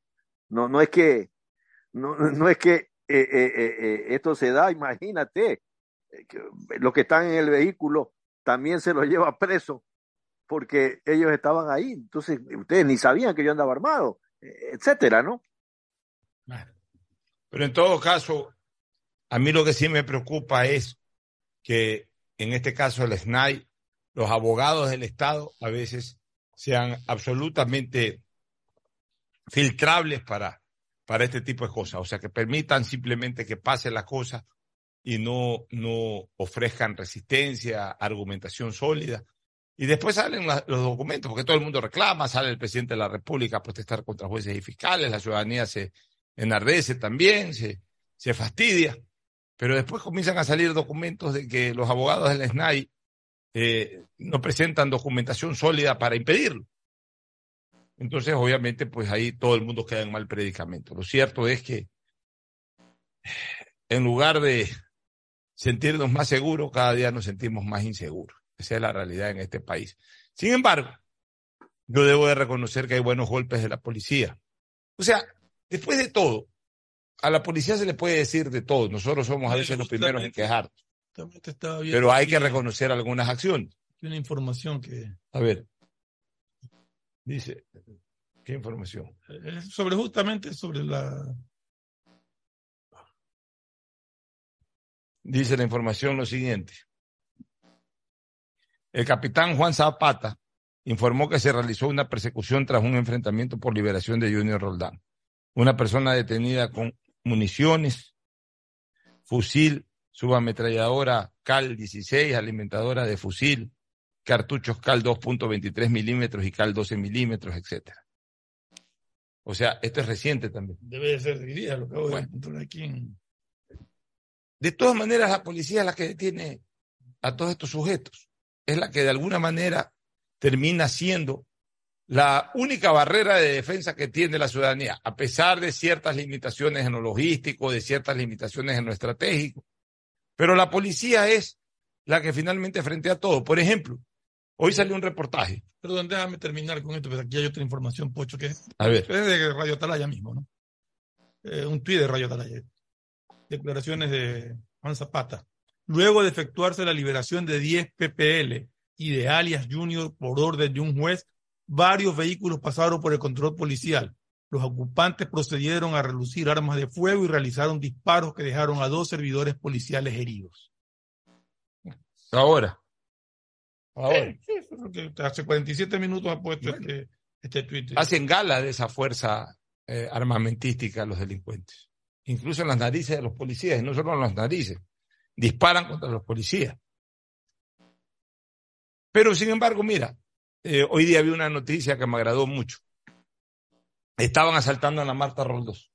O sea, en la que está en Camarengo, por el sector del colegio americano. Ya. Estaban asaltando el típico. están construyendo. el- eh, sí, por ahí. El típico asalto de semáforo. Ah, ya. Estaba congestionado el tránsito. El, eh, me imagino que a través del 911 o algo se detectaron que estos tipos estaban asaltando y llegó un pelotón policial ahí, una, moto, dos motos con cuatro, cinco policías, no sé. Pues llegó un pelotón policial y hubo enfrentamiento a tiros. La, policía, eh, cuando llega, es recibida a tiros por estos delincuentes en medio del tránsito. Y obviamente los policías reaccionan, le pegan un disparo en la espalda a un delincuente de estos y capturan a los otros dos. Eh, o sea, tam- también tenemos que resaltar eso. ¿no? También tenemos que, que en ese caso darle un punto a favor a la policía. Igual, de todas maneras, por más que tenga una serie de deficiencias que nosotros somos los primeros en criticarla, tenemos que reconocer que al final del partido, lo único que nos queda, lo único que tenemos para defendernos es la propia policía. Sí, definitivamente. Porque peor sería sin policía. Ha habido servidores espectaculares, servidores policiales espectaculares, Alfonso, el famoso sargento este Juan Sin Miedo, miedo. eh, un policía rural que enfrentó con los recursos de los años 60, 70 Eso era en a los, eh, a los avigueos, sí señor, operaba entre Manaví y Los Ríos. Claro. Se enfrentó a una banda de un delincuente alias Tom Mix. ¿no? La policía es valiente. He conocido policías valientes, leales, capaces. He conocido policías de extraordinario amor por la patria, sangre de policía. Entonces, esos funcionarios hay que aplaudirlos y a eso es que tiene que, regres- que regresar la policía, a sus orígenes, a su formación, al profundo profesionalismo que se buscó con, cuando se trajo eh, eh, eh, a los carabineros para la cooperación y la formación de la policía. Son valores Conozco- que se inculcan, que Gustavo. Valores que se inculcan y que se han dejado de inculcar en las escuelas y en los colegios. Mira, cuando detuvieron a, a un, por ejemplo, el coronel Cosar, que estaba a cargo aquí eh, en, en, en, en Guayaquil, lo llaman y le dicen, detengan al presidente Novoa. Y él le dijo, yo lo detengo, tráigame la orden constitucional de detención.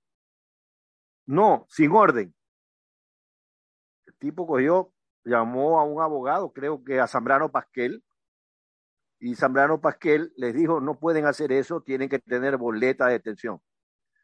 Le costó la carrera. Igual lo metieron preso a Gustavo Novoa, sí. Pero esas cosas no se deben ordenar a la policía. Cuando tú le ordenas a la policía un rompimiento de la ley, de la constitución, estás abriendo una puerta que va a ser difícil después cerrar. Salvo en caso de flagrancia. ¿no? Pero claro, salvo en caso de delitos eh, eh, en el acto cometido. Oye, tú me has Eh, hecho acuerdo ahorita con eso, esa anécdota, me has hecho acuerdo de, para suavizar un poco también la temática Ajá. que está bastante pesada. Una anécdota que me contó Javier Benedetti Roldós, allá en el año 1972. Bombita había dado el golpe de Estado. 1972 es la anécdota, no te la contó en ese año. No, no, no, no, no, no, no. El hecho ocurrió en 1972. pero La anécdota me la contó muchos años. No, no. La anécdota me la contó muchos años después, o sea, se, se convirtió después en anécdota, ¿no? El hecho histórico se dio en 1972, pero después me la contó ya como anécdota, en los años 90, por ahí me la contó. Me decía de que ya se había dado el golpe de Estado por parte del general Guillermo Rodríguez Lara, más conocido como Bombita. El carnavalazo. El famoso carnavalazo. Cuando va Velasco Ibarra y se da cuenta, ya lo había tumbado Bombita. Entonces, Velasco Ibarra, no sé si estaba en Guayaquil o se traslada a Guayaquil a buscar los estudios de Canal 10 de televisión, hoy TC Televisión, para dar un mensaje a la nación y para levantar al pueblo. Javier Benedetti era de TC. Eh, Era el, de- el de- presidente de. TC Televisión, de Canal 10 de televisión en esa época. Entonces, inteligencia siempre ha funcionado, ¿no? Siempre, siempre, inteligencia siempre ha existido, mejor dicho. Se enteran de que el presidente Velasco Ibarra va a, a- a- a Canal 10. Ya va el presidente Velasco Ibarra en un carro, alguien lo lleva, Juan Carlos Faiduti, alguien. Ya, ya- Cruzaba del aeropuerto. Sí, pero ya no es que llegó en, eh, con carro presidencial y escoltas, nada, ya llegó él con Faiduti o con alguien. Además, el aeropuerto era frente a Canal Y 10. además el aeropuerto de frente a Canal 10. Bueno, pero la cuestión es que lo llevaron a Canal 10 a Velasco Ibarra, pero en el trayecto, cuando Velasco Ibarra iba a Canal 10, lo llama bombita a, a Javier Benedetti. Y le dice, señor Benedetti, sí, este, mi general. Bueno, usted ya sabe, eh, hemos tenido que tomar la decisión de cambio de gobierno. El presidente Velasco Ibarra estaba fuera de la constitución, pues, gobernó un año y pico como dictador fuera de la constitución. Bueno, hemos visto la necesidad para tranquilizar al país de que, de que ya el presidente descanse y eh, hemos asumido aquí este régimen militar eh, encabezado por mi persona. Ah, bueno, general, está bien, a la orden. Sí, mire, conocemos que el presidente o el expresidente Velasco Ibarra se está dirigiendo a la nación y se está dirigiendo a Canal 10 para hablar a la nación. Impida aquello. Pero ¿y cómo? No sé, ya es un problema, señor Benedetti, impida aquello. Porque va a ir un comando militar a invitarlo al presidente Velasco Ibarra a que viaje a Panamá o viaje a Argentina o viaje fuera del país. O sea, más claro, llegaba un, un comando militar para deportar. Benedetti lo entendió. Ok, general, se como usted lo dice. Cerró la comunicación Benedetti y llamó al jefe de piso. Era más o menos las 7, 8 de la noche. O sea, eh, había acabado recién el noticiero. Ya, mejor dicho, se estaban vistiendo, se estaban cambiando de ropa los, los, los, los de estudio. Ya, ya, ya la gente se iba a su casa, paró a todo el mundo. Benedetti le dijo, vengan inmediatamente acá. Está llegando ahorita el presidente, el expresidente de la Ibarra, lo acaban de derrocar, etcétera. Va a querer hablar a la nación. Ustedes vean qué hace en el estudio, pero no puede salir esa, esa intervención. Eh, Y yo me voy a desaparecer, le dice Benedetti, porque no me venga a molestar acá el señor Velasco Ibarra. Y Benedetti se metió en un baño, se, escondió por ahí en algún, alguna oficina. La cuestión es que llegó Velasco Ibarra. Le abren la puerta del canal a Velasco Ibarra. Señores, señores, señores, como hablaba Velasco, todo el mundo, doctor Velasco, doctor Velasco, doctor Velasco. Pase, doctor Velasco. Señor Benedetti, señor Benedetti ya se fue, doctor Velasco. Se había ido Benedetti. Estaba por ahí. Ah, ya, muy bien. Este, quiero decirles que vengo a dar un informe a la nación. Bienvenido, presidente, le dicen por ahí, ¿no? Entonces lo sientan en el estudio. Presidente, pues no puede salir así, primero hay que maquillarlo. ¿Por qué me van a maquillar? Ah, hay que maquillarlo. O sea, estaba haciendo era tiempo, pues lo, los, los del canal tenían ya la orden de no dejarlo salir al aire, pero tampoco le podían decir que no va a salir al aire. Entonces estaban haciendo tiempo. Eh, hay que maquillarlo, se demoraron 20 minutos peinarle los cuatro pelos a Velasco Ibarra, pues se demoraron ahí, ponerle polvo, todo. Entonces, ok, estoy listo, prendan las cámaras. Entonces por ahí, no, ¿por qué no encienden las luces? No es que se ha quemado el foco. Después prendió ese foco, se quemó otro foco. Bueno, y así lo, mantuvieron a Velasco Ibarra sin poder salir al aire. Pues ya tenían la instrucción de que no podía salir al aire. Hasta que en esos ru- sirenas por ahí, por allá, llega el pelotón de, de, los, de, los militares. 20, 30, 40 militares a, tomarlo, eh, a prenderlo a Velasco Ibarra y llevarlo al aeropuerto para que se vaya del país. Entonces, Velasco Ibarra se da cuenta, y el sonido de las botas y todo. Se, se da cuenta y dice, dice, no he salido al aire. Esto ha sido intencional. Entonces, no me han dejado salir al aire. Entonces, no, presidente, presidente, está aquí al mando de este pelotón el capitán fulano de tal. Entonces, sale Velasco pues, al patio del canal, en efecto, ahí estaba el capitán con 20, 30 militares. Entonces, se acerca Velasco y toma la iniciativa, señor capitán. Y el capitán se impresiona, pues se le cuadra pues, a Velasco Ibarra. Se le cuadra. Benedetti viendo todo por una ventana. se le cuadra, se le cuadra el capitán a Velasco Ibarra. Y se pega un discurso a Velasco Ibarra. La nación. Que por aquí, que por allá. Y, y oye, y, y comienzan, y comienzan algunos militares y también se cuadran y sí, presidente. O sea, parecía que los estaba convenciendo. Entonces, alguno que no se dejó convencer logra comunicarse con, con otro comando de las Fuerzas Armadas y tuvieron que mandar refuerzo. ya Velasco Ibarra había convencido a los 20 o 30 que lo fueron a detener. Le tuvieron que mandar refuerzo y ahí sí ya lo cogieron a Velasco Ibarra, lo llevaron a un avión y te fuiste. Señor, la traición, decía Velasco. La, La- oratoria de Velasco la, oratoria, Ibarra la imponencia de. Velasco, la imponencia de Velasco, me decía don Javier Benedetti Roldós, la imponencia de Velasco, el- la capacidad de convicción, entonces esos soldados que, además, el, el de mayor grado era general, los otros eran cabos. Y además estaban ante un- una persona que ya en eso era, había sido cinco veces Sí, pues, presidente de la República. quedaron impresionados, después pues, ya tuvo que llegar con general al mando de otro pelotón, o sea, ya, ya una cosa más vinculada al movimiento político que se había dado y ahí sí ya lo cogieron, señor presidente, con todo respeto, por favor, embarquese aquí que lo llevamos. Se acabó el Precisamente en, lo serían eh, eh, el carnavalazo, ¿no? El carnavalazo. Sí, Por sí, eso que estamos acercándonos. En la, en la historia, la historia registra que de Canal 10 fue al aeropuerto. O sea, la Correcto. historia sí registra que, que Velasco Ibarra lo toman en Canal 10. O sea, la traición, señor, decía Velasco. La traición, señor. Pero además Que- con la formalidad de Velasco, señor capitán. Capitán se quedaba. O sea, Velasco de que. Mira, Señor capitán. El, el tipo se quedaba como loco. Velasco se entera que su ministro de Defensa, Carlos Mancheno Cajas, le está preparando un golpe de Estado. Y entonces lo llama al palacio y le increpa su conducta. Le increpa su conducta cuartelera, le increpa su posible golpe de Estado. Y Carlos Mancheno Cajas le dice, señor presidente, si hay un hombre que me seduce más que usted, yo me pego un tiro. Velasco le dijo, ratificado, ratificado, ratificado. Comía cuentos fácil Velasco también. Mancheno Caja bajó del palacio, se fue al Eplicachima y le dio el manchenazo. Lo mandó a su casa al presidente Velasco. Y él decía, la traición, señor. ¿Cómo puede creer usted que un hombre sea capaz de decirme eso? No, la, la frase de, de, de Carlos Mancheno Cajas fue terrible, pues, ¿no? Si hay Oye, un hombre pero- que me se- seduce más que usted, imagínate. Pero a pesar de todo, Gustavo, ya, y para terminar, ya irnos al segmento deportivo, luego de la pausa. Mira tú una cosa, Velasco Ibarra fue cinco veces presidente del Ecuador. Se habló mucho en la época del velasquismo, de que Carlos Julio Arosemena les, les puso ese, ese, ese, esa frase lapidaria de que eh, amigos de Velasco entontecidos por el dinero. Entonces, en algún momento se creó una imagen una aureola de corrupción dentro del gobierno de Velasco, dentro de los gobiernos de Velasco Ibarra, se habló de que mucha gente se hizo rica.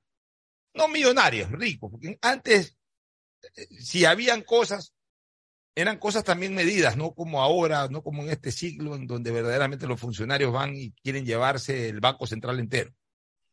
En esa época hacían negocios, negociados, todo lo que tú quieras, todo ello condenable, pero tampoco es que era brutalmente eh, asaltado el Estado, como desgraciadamente ahora en la función pública se da.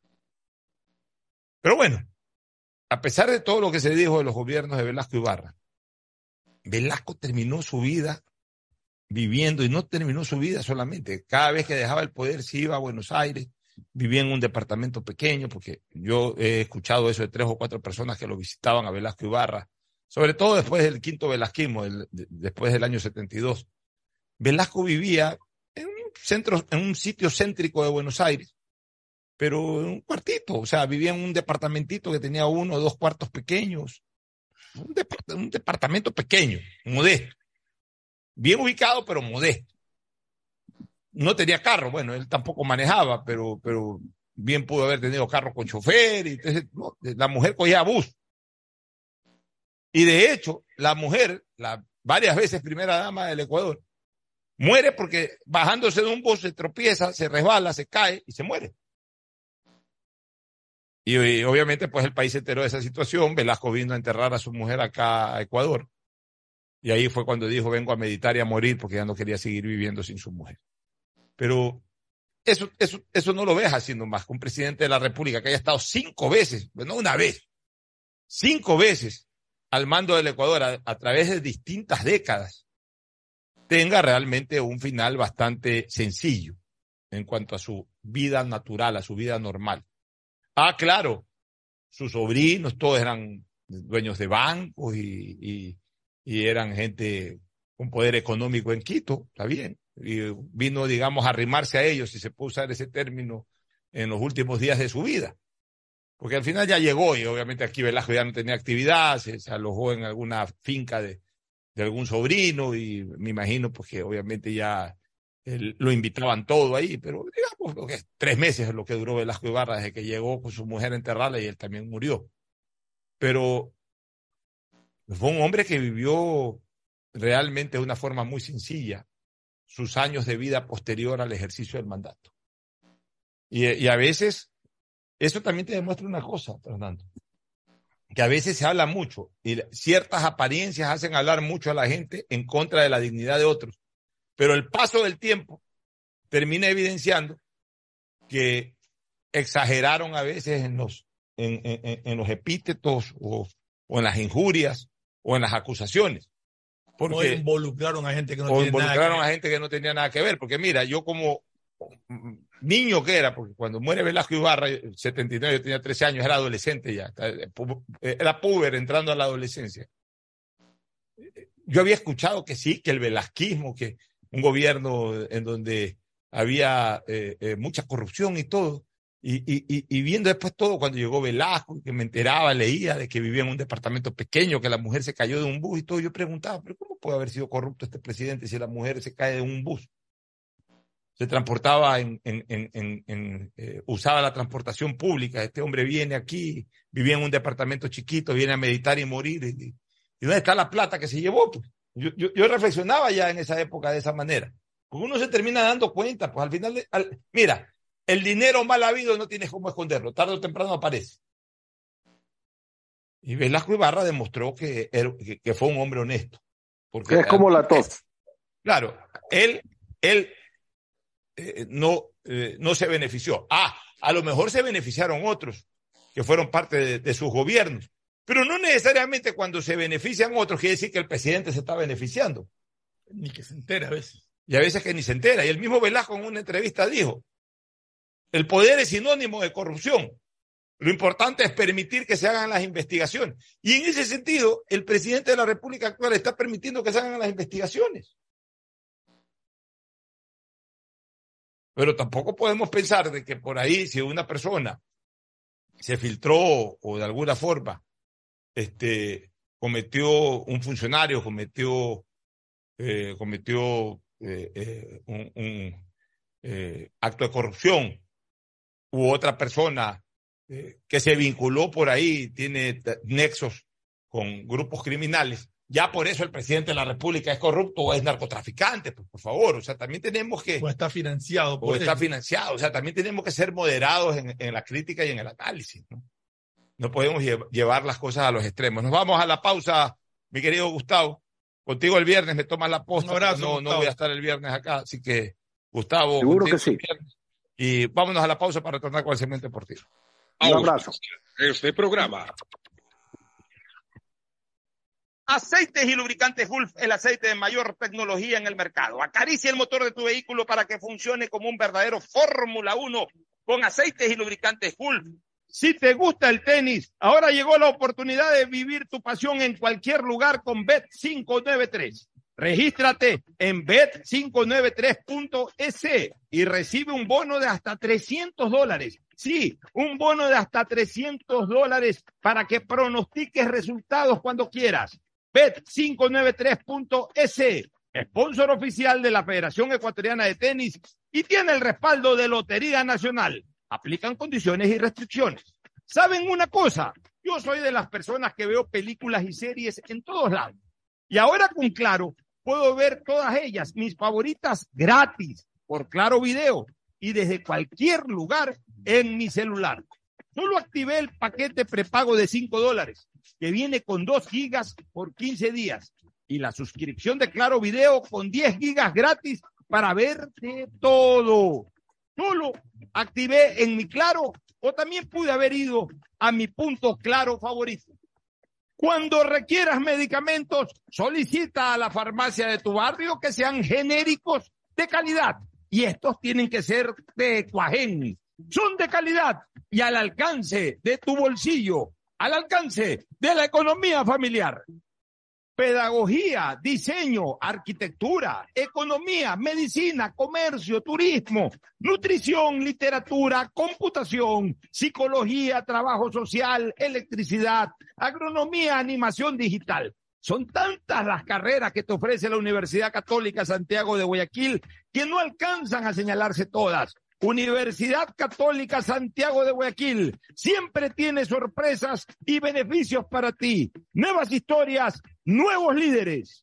CNT no deja de sorprendernos. Gracias al convenio logrado con Oracle, la marca mundialmente reconocida de innovación tecnológica, CNT cuenta con la mejor plataforma para la gestión de datos y aplicaciones. ¿Y esto qué significa? Muy sencillo, pues esta tecnología trae soluciones vanguardistas, seguridad y eficiencia en la administración de información de las empresas.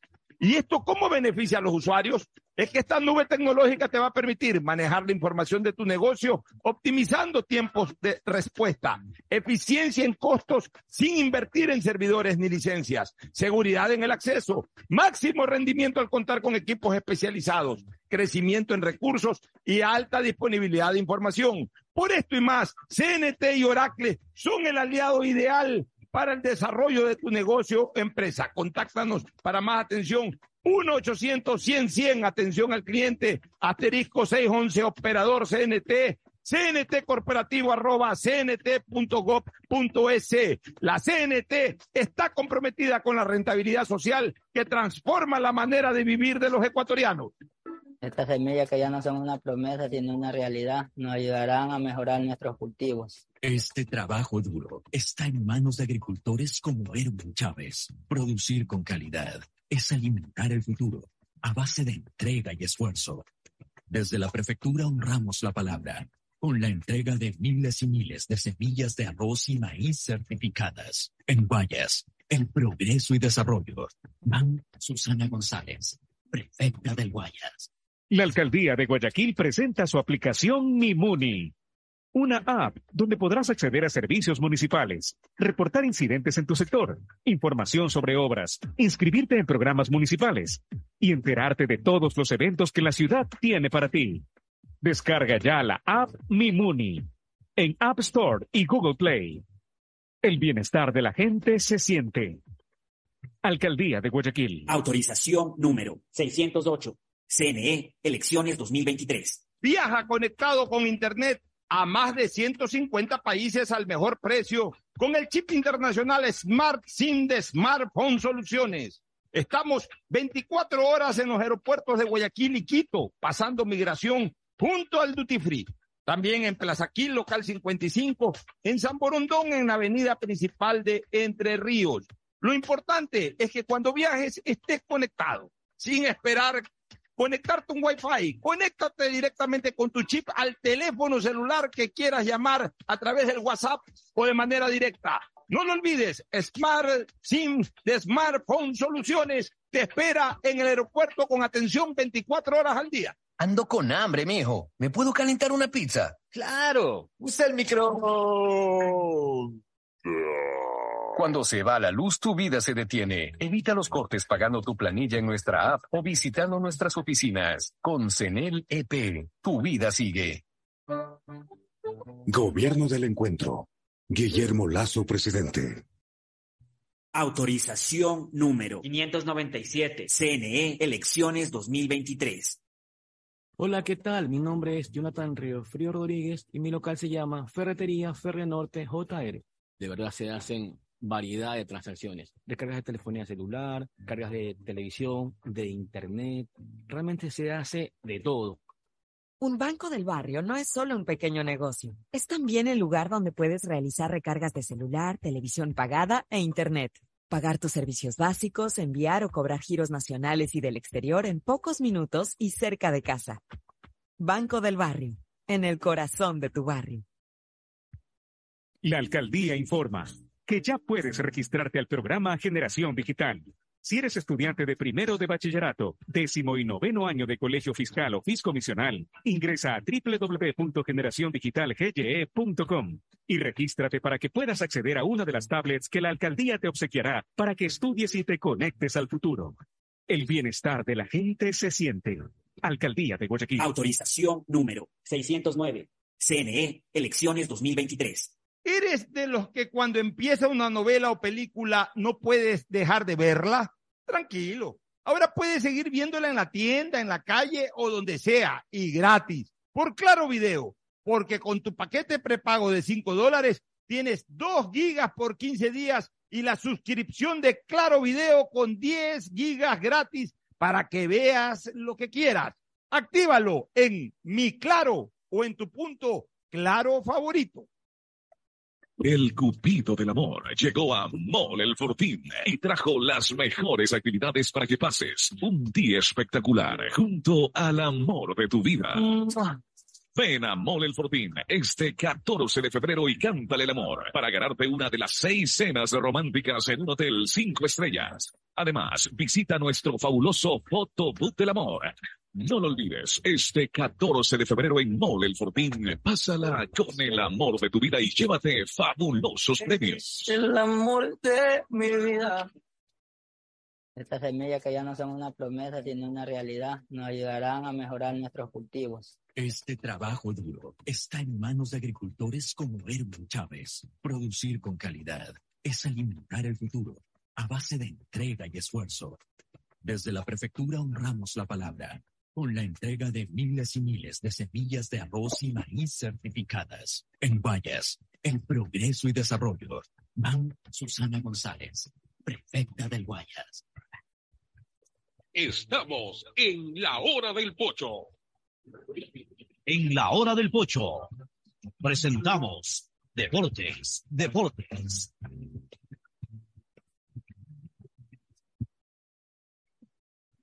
Muy bien, ya estamos en el eh, segmento deportivo con la presencia de Agustín Filomentor Guevara Morillo. Hoy, don Tadeo, hoy eh, dos minutos me dice que fue a hacer a Machala y punto, pero no me interesa mayormente, eh, no es noticia hoy día lo de Machala. Dos minutos voy a ir con usted y, y avanzamos más bien con lo de acá de Guayaquil. Mañana eso sí, ven acá directo a aportar las cosas que a la gente le interesa. El saludo de Agustín Filomentor Guevara Saludo Morillo. cordial siempre, pues ya a mitad de la semana, esperando la definición del técnico de Ecuador, qué pasa con el Nacional en su partido, qué pasa también con el Cuenca y la Liga, pero pasemos entonces a... Vamos con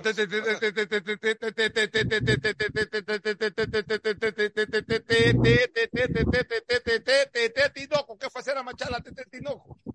¿Qué tal, Pocho? Fernando Agustín, gusto saludarlos. Bueno, vamos a cubrir lo que es la presentación de la camiseta de Orense y también el nuevo convenio que se va a hacer para tener a plenitud y remodelado el estadio 9 de mayo, sede en la que hace el cuadro de Orense de local. Eso principalmente. Ver, y ya que Agustín hablaba, Sintetice.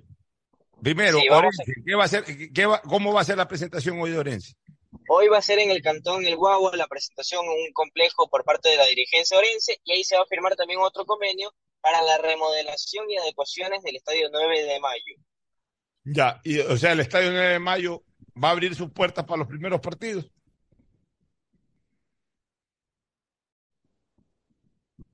De Tinoco. Dice que se le fue la señal. ¿Se le fue? Se le fue la señal, aparentemente, ¿no? Va a abrir sus puertas, sí, va a abrir sus puertas, están ya complementando toda la infraestructura del CEPE, ahí, ahí me escuchan, ahí, ahí sí, ahí estoy de nuevo, ahí estoy de nuevo. Digo, van a complementar, yo sí los estoy escuchando, yo sí los escucho. Ya, bueno, háblenos del Estadio 9 de Mayo. ¿Qué van a hacer en el 9 de Mayo? El estadio 9 de mayo van a, va a tener nombre comercial ahora, va a tener el nombre del banco que nos, nos respaldó No, no se escucha bien, eh, no se escucha bien. y A ver, también ta- va a tener toda la adecuación. Ya, el estadio se va a llamar Estadio Banco Machala. Ya, este, ¿qué, qué otras novedades hay en el fútbol? ¿Qué otras novedades hay en el fútbol orense? Contratación de jugadores por parte de Orense. Aporte información, ya que está en Machala, eh, aporte información.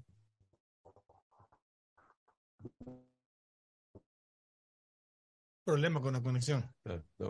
Es que sigue rodando, pues cuando, cuando se da una información, cuando se sale al aire en un programa, hay que parquear el carro, hay que pedir que se parquee el carro y ahí con, con buena señal se sale al aire. Pues no está, no está, no está manteniendo una conversación social, está al aire, Tadeo Tinoco. Así que si va a salir, por favor, pida que le parqueen el carro y ahí pueda salir de- con, con buena calidad, pues no rodando el carro porque se pierde la señal. Agustín Guevara. Bueno, así es la situación. En todo caso, pues nosotros estamos acá en espera de que se defina el técnico de la selección del Ecuador. El Ecuador Fútbol ha indicado que está cerca de anunciar lo que sucedería con Ricardo Gareca, pero es el principal candidato, ¿no? Aparentemente. Supuestamente está entre Gareca, que es el principal candidato, y Becasese. Yo no sé, la parte económica es lo que detiene lo de Gareca. No sé si ya llegaron a algún Aparentemente, acuerdo y bajó las pretensiones claro. o no, porque realmente lo que pretendía Gareca creo que no lo podía manejar. Ayer jugó Emelec. Ayer contra jugó Guayaquil City. Guayaquil City en medio de un aguacero tremendo. ¿Viste el partido? No, lo estuve viendo, sí. Eh, terminó, mientras estuvieron los titulares durante el primer tiempo, terminó 0-0 ya con el ingreso de, de todo, todo, el plantel prácticamente que cambió. Eh, Orense se impuso. El City, City. Eh, perdón, el City se impuso 1-0 contra, con un gol, ah, de, un gol de Parrales. Ya, hablabas de que te gustó mucho el desenvolvimiento de este, juven, de este jugador juvenil Chamba. Me, me, me, me, ratifico en la inquietud que siempre tuve, ¿por qué no está en la selección sub-20? Un jugador de 18 años hábil, encarador. Me gustó, me gustó el rendimiento de... Por la misma este razón por la que Campana no estuvo en el Mundial, por, por la misma razón por la que Mena no jugó un solo segundo en el Mundial. Ayer hizo, hizo debutar a un juvenil que ni siquiera sabíamos que lo había subido Rondelli, lo comentaba ayer, que pregunté que quién era, y ya le dio minutos ayer un chico Mauricio Castillo, me parece Castillo. que es su nombre.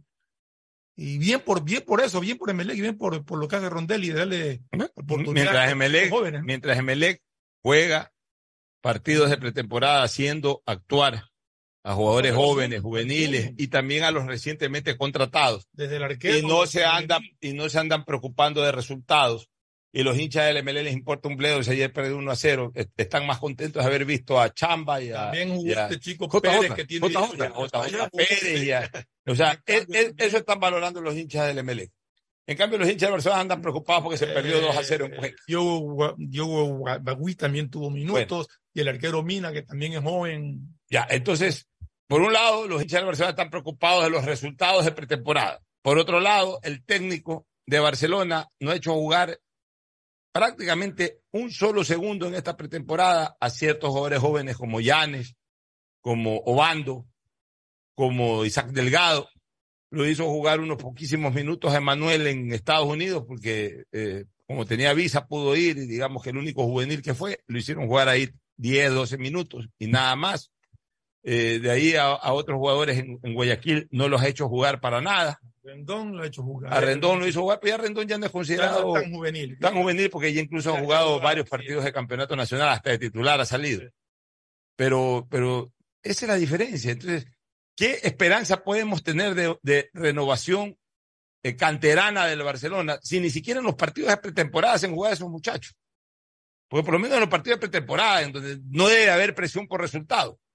Pero claro, cuando, como tenemos una hinchada que anda pendiente para criticar hasta de los resultados de pretemporada, el técnico come cuento y no abre la plantilla para, para poder ver a todos los jugadores, para poderle dar espacio y, y darle ciertos minutos a jugadores jóvenes que a lo mejor pueden ir apareciendo durante el campeonato. Graso error de Bustos, graso error de, de, de la política institucional del Barcelona y felicitaciones a Rondelli y también a la política institucional del MLE que claro, como hoy es presidido por un hombre que estuvo vinculado hasta el año pasado en las divisiones menores, pues parece que, que se han unido ahí el hambre con la necesidad, como se dice popularmente, un técnico que, que, ha dado señales de que le gusta jugar, eh, darle oportunidad a jóvenes, más un dirigente que trabajó mucho en esa etapa del fútbol, que es la etapa juvenil. Bueno, y eso puede ser provechoso para un futuro inmediato en beneficio del Emelec, de que va a poder contar con jugadores canteranos en poco tiempo. Bueno, la gente que quiere seguir el fútbol internacional, lógicamente que se sigue en esta fecha precisamente después de la caída del PSG. Eso es lo que yo no entiendo. Cayó de local el PSG. Yo no entiendo. O sea, para que ustedes vean que eh, a veces es increíble, es, es, inconcebible lo que ocurre en el fútbol. O sea, tremendos jugadores. o sea, si, ya que mejores. A ver, tengo entendido que en el partido no estuvieron ni Mbappé, ni Messi, ni Neymar. ¿Sí? En este partido. Claro, en este partido. Bueno. ¿Sí estuvieron? Sí estuvieron. Sí, estaban. ¿Sí? Sí, el que no estuvo creo que fue Mbappé. Leo Messi sí está. También entró al sí. cambio. También entró, mira tú. Ya, entonces uno no entiende cómo los tres mejores jugadores del último mundial de hace un mes, constituidos en un equipo, no, le, no pueden ganar, no, a lo mejor se quedan fuera en octavos de final de la Champions. Cayeron de local.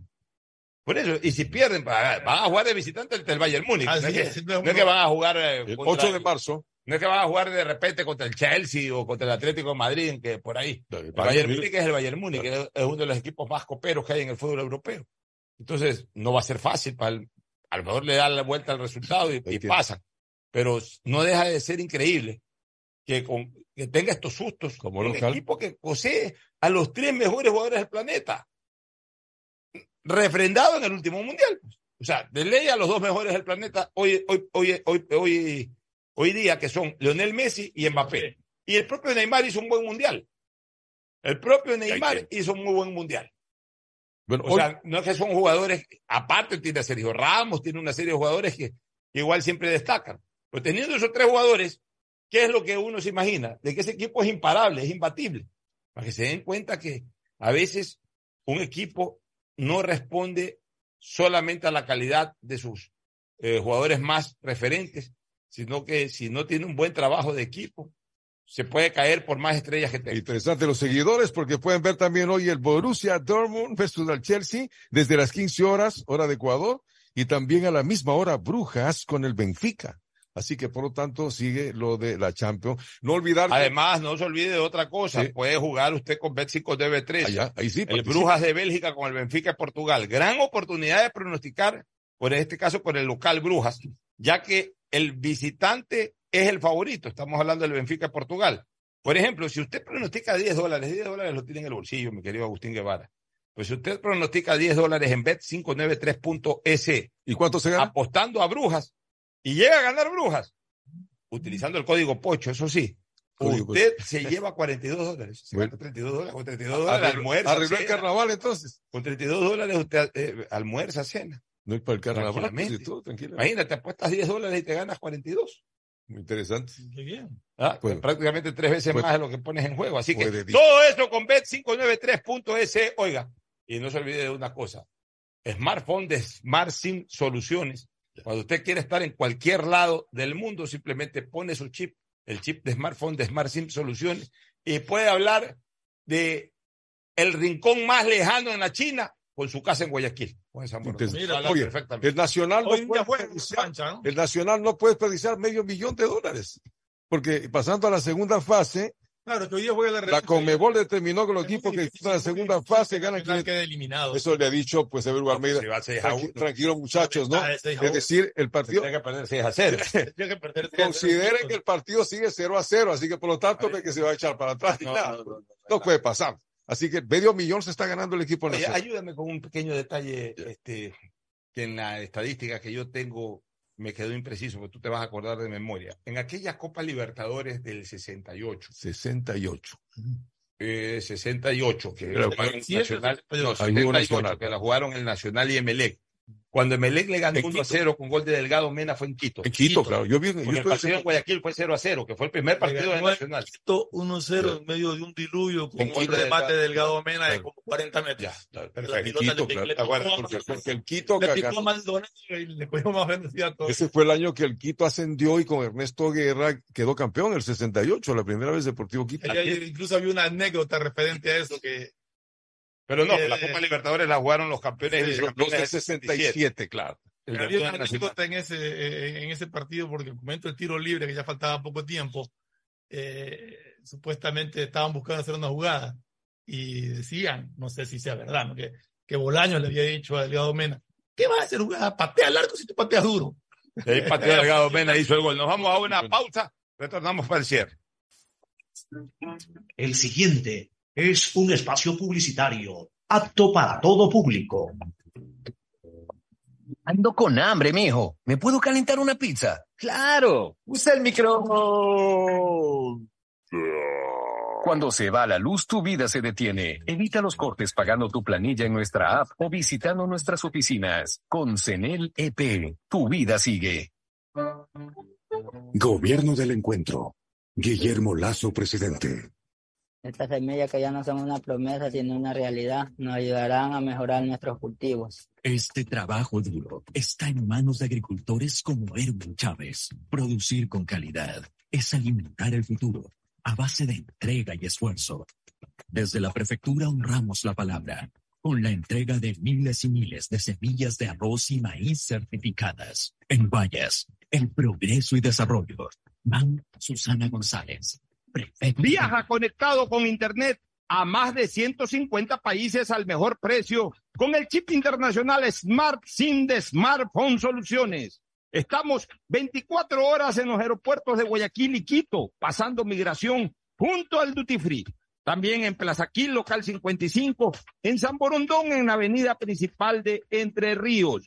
Lo importante es que cuando viajes estés conectado, sin esperar conectarte un Wi-Fi. Conéctate directamente con tu chip al teléfono celular que quieras llamar a través del WhatsApp o de manera directa. No lo olvides, Smart SIM de Smartphone Soluciones te espera en el aeropuerto con atención 24 horas. ¡Feliz aniversario, CNT! Cumplimos 14 años conectando a los ecuatorianos. Gracias por impulsarnos y comprometernos a crecer de manera transparente, eficiente, innovadora y socialmente rentable. Nuestro objetivo de llegar a cada rincón del país nos fortalece a diario, brindando la mejor experiencia en servicios y productos de vanguardia. Trabajamos para ser líder en telecomunicaciones por ustedes y para ustedes. Sigamos creciendo juntos, fuertes y seguros. La CNT está comprometida con la rentabilidad social que transforma la manera de vivir de los ecuatorianos.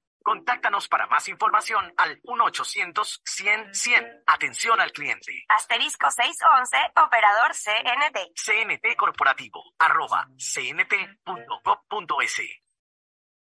Autorización número 1263. CNE, elecciones 2023. Estas semillas que ya no son una promesa, sino una realidad, nos ayudarán a mejorar nuestros cultivos. Este trabajo duro está en manos de agricultores como Erwin Chávez. Producir con calidad es alimentar el futuro a base de entrega y esfuerzo. Desde la prefectura honramos la palabra con la entrega de miles y miles de semillas de arroz y maíz certificadas. En Guayas, el progreso y desarrollo. Van Susana González, prefecta del. Ay, amiga, te cuento que estaba viendo la serie en mi cuarto, pero ya tenía que salir a trabajar y la curiosidad me mataba. Así que la terminé dentro del bus. Y no sabes, se me escapó un grito delante de todos. Tienes que verla donde sea. Claro Video y HBO Max vienen incluidos en tu plan de internet de fibra óptica de Claro para que mires tus series y pelis en cualquier lugar. Contrata ahora tu plan con más velocidad desde 25 dólares masiva al mes llamando al 505 mil. Claro, por ti y para ti. Más información en claro.com.es. Diseño, medicina, arquitectura, comercio, turismo, nutrición, literatura, computación, psicología, trabajo social, electricidad, agronomía, animación digital. La verdad es que tenemos tantas carreras que ofrecerte que no nos alcanzan en esta cuna. Ven a la Feria de Estudios de la UCSG y descúbrelas todas. Te esperamos este 5 de agosto, de 8 a 17 horas, en la avenida Carlos Julio Arosemena, kilómetro 1 y medio. Tenemos muchas sorpresas y beneficios para ti. Universidad Católica de Santiago de Guayaquil. Nuevas historias, nuevos líderes. Aunque aún no se construye el nuevo aeropuerto, ya hemos transformado con obras la vida de las familias en su área de influencia. No tienes idea cómo aumentó la calidad de vida con las plantas de tratamiento de aguas servidas y alcantarillado, mejorando la salud con plantas de agua potable. Se han llenado de alegría con nuevos parques y canchas deportivas y reactivamos el comercio con nuevos caminos. Con obras de primera, Guayaquil ya tiene un nuevo polo de desarrollo, autoridad aeroportuaria y alcaldía de Guayaquil. Estoy cansado de ver a la gente morir víctima del exceso de velocidad. A mayor velocidad, peores son las consecuencias. De todos los traumas que sufrió Mariana, la fractura de cráneo la dejó con pocas posibilidades de sobrevivir. La situación pudo ser diferente. Al mantenerse por debajo del límite de velocidad, el conductor podría detenerse a tiempo y Mariana estaría con vida. La velocidad mata. Respeta el límite. Un mensaje de la Agencia de Tránsito y Movilidad de Guayaquil con el apoyo de Bloomberg Finance. Después de un accidente de tránsito, cada minuto es crucial para las víctimas. Por eso, usa tu celular para solicitar ayuda. Siempre cede el paso a los bomberos. Si existe una herida externa, ejerce presión para evitar la hemorragia. En caso de lesiones graves, espera la asistencia de paramédicos o personal de rescate. Cuida tu vida, conduce con precaución y actúa a tiempo. La prevención es la clave. Este es un mensaje del benemérito Cuerpo de Bomberos de Guayaquil. Ecuagen, medicamentos genéricos de calidad y confianza a su alcance. Ecuagen, una oportunidad para la salud y la economía familiar. Consuma genéricos Ecuagen. Hola, vengo del futuro a contarte cómo será. Todo estará cerca. Pista de aterrizaje de drones a tu disposición. En las noches shows de fuentes de agua y luces desde tu balcón. Todo digital y la seguridad estará controlada por reconocimiento facial. Oye, oye, ¿tú estás hablando de Aqua Gardens? Eh, sí, amiga. es que acabo de venir de ahí. Descubre una ciudad para el futuro en Los Ceibos. Aqua Gardens, un proyecto con el respaldo de Pronovis y Coloncor. Visita aquagardens.es. Ay, amor, hace demasiado calor. Préndete el aire. Cuando se va la luz, tu vida se detiene. Evita los cortes pagando tu planilla en nuestra app o visitando nuestras oficinas. Con CENEL EP, tu vida sigue.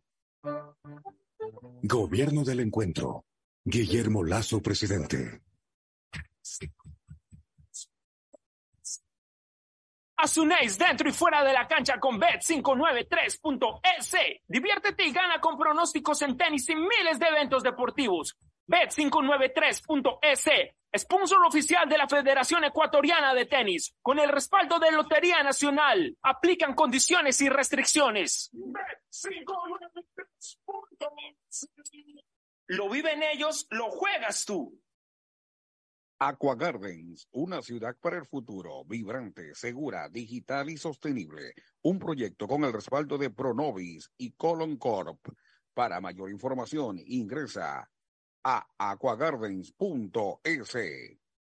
Estas semillas que ya no son una promesa, sino una realidad, nos ayudarán a mejorar nuestros cultivos. Este trabajo duro está en manos de agricultores como Erwin Chávez. Producir con calidad es alimentar el futuro a base de entrega y esfuerzo.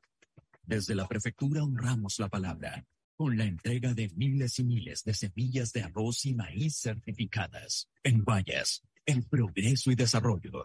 Van Susana González, Compren Mole el Fortín. Todo para la familia y el hogar. Todo para la belleza y el deporte. Todo para la salud. Paga todos tus servicios y disfruta del patio de comidas. Mole el Fortín. Te conviene. La alcaldía informa que ya puedes registrarte al programa Generación Digital. Si eres estudiante de primero de bachillerato, décimo y noveno año de colegio fiscal o fiscomisional, ingresa a www.generaciondigitalgye.com y regístrate para que puedas acceder a una de las tablets que la alcaldía te obsequiará para que estudies y te conectes al futuro. El bienestar de la gente se siente. Alcaldía de Mi nombre es Irlanda Alegría Ávila. Las transacciones que más realizo en mi negocio son los pagos de servicios básicos. Un banco del barrio no solo es un negocio, es también el lugar donde puedes pagar tu planilla de luz, agua, teléfono e internet, enviar o cobrar giros nacionales y del exterior, o recargas de celular, televisión pagada e internet en pocos minutos y cerca de casa. Banco del barrio, en el corazón de tu barrio. Hay sonidos que es mejor nunca tener que escuchar. Porque cada motor es diferente. Desde hace 104 años, Lubricantes Cool mantiene la más alta tecnología y calidad en línea de aceites para motores a diésel y gasolina. Está hecho con una fórmula especial para dar excelente protección a todo tipo de motores, evitando el desgaste prematuro de pistones, anillos y árbol de levas, ayudando a mantener limpio el motor y libre de depósitos que se forman por las altas o bajas temperaturas. Dele a su motor lo que se merece. Lubricantes Cool, la más alta tecnología en lubricación. 104 años preservando la vida de su motor. Lubricantes Cool. Cool es más lubricante.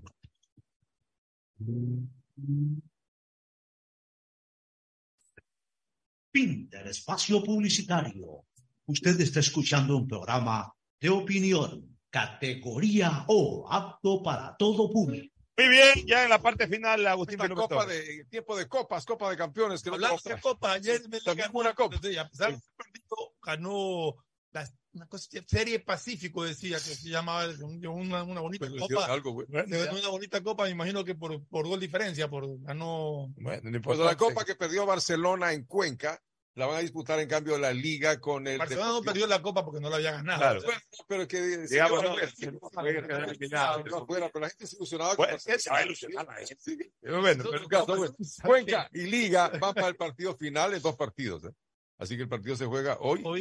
y, Hoy juegan en- en en Cuenca, esta noche. Hoy- esta noche le meten en los días miércoles. Es que, es que de noche por frío. pues, ¿no? No es el frío, empiezan ahí. Frío. Y el próximo partido El, será el el semana. domingo, en cambio, en Quito ya recibe, prácticamente ganaría la liga, se supone. Lo que siempre yo he señalado, ojo, este es el último fin de semana sin fútbol, porque ya el siguiente fin de semana Para- la Liga Pro. viernes. Siempre he señalado de que el partido Liga Cuenca es un clásico del fútbol ecuatoriano también. Y van a jugar el domingo de carnaval. Y Liga, no es ninguna novedad si Liga gana en Quito. Ahí está. Y no es ninguna novedad. Si el Cuenca Pero- le gana, Sí, Ah, claro. Liga le gana, así es, siempre. Interesante. El Cuenca es el equipo que más veces ha ganado en, en, en Casablanca. Nos vamos a una última recomendación y luego al cierre. Auspician este programa.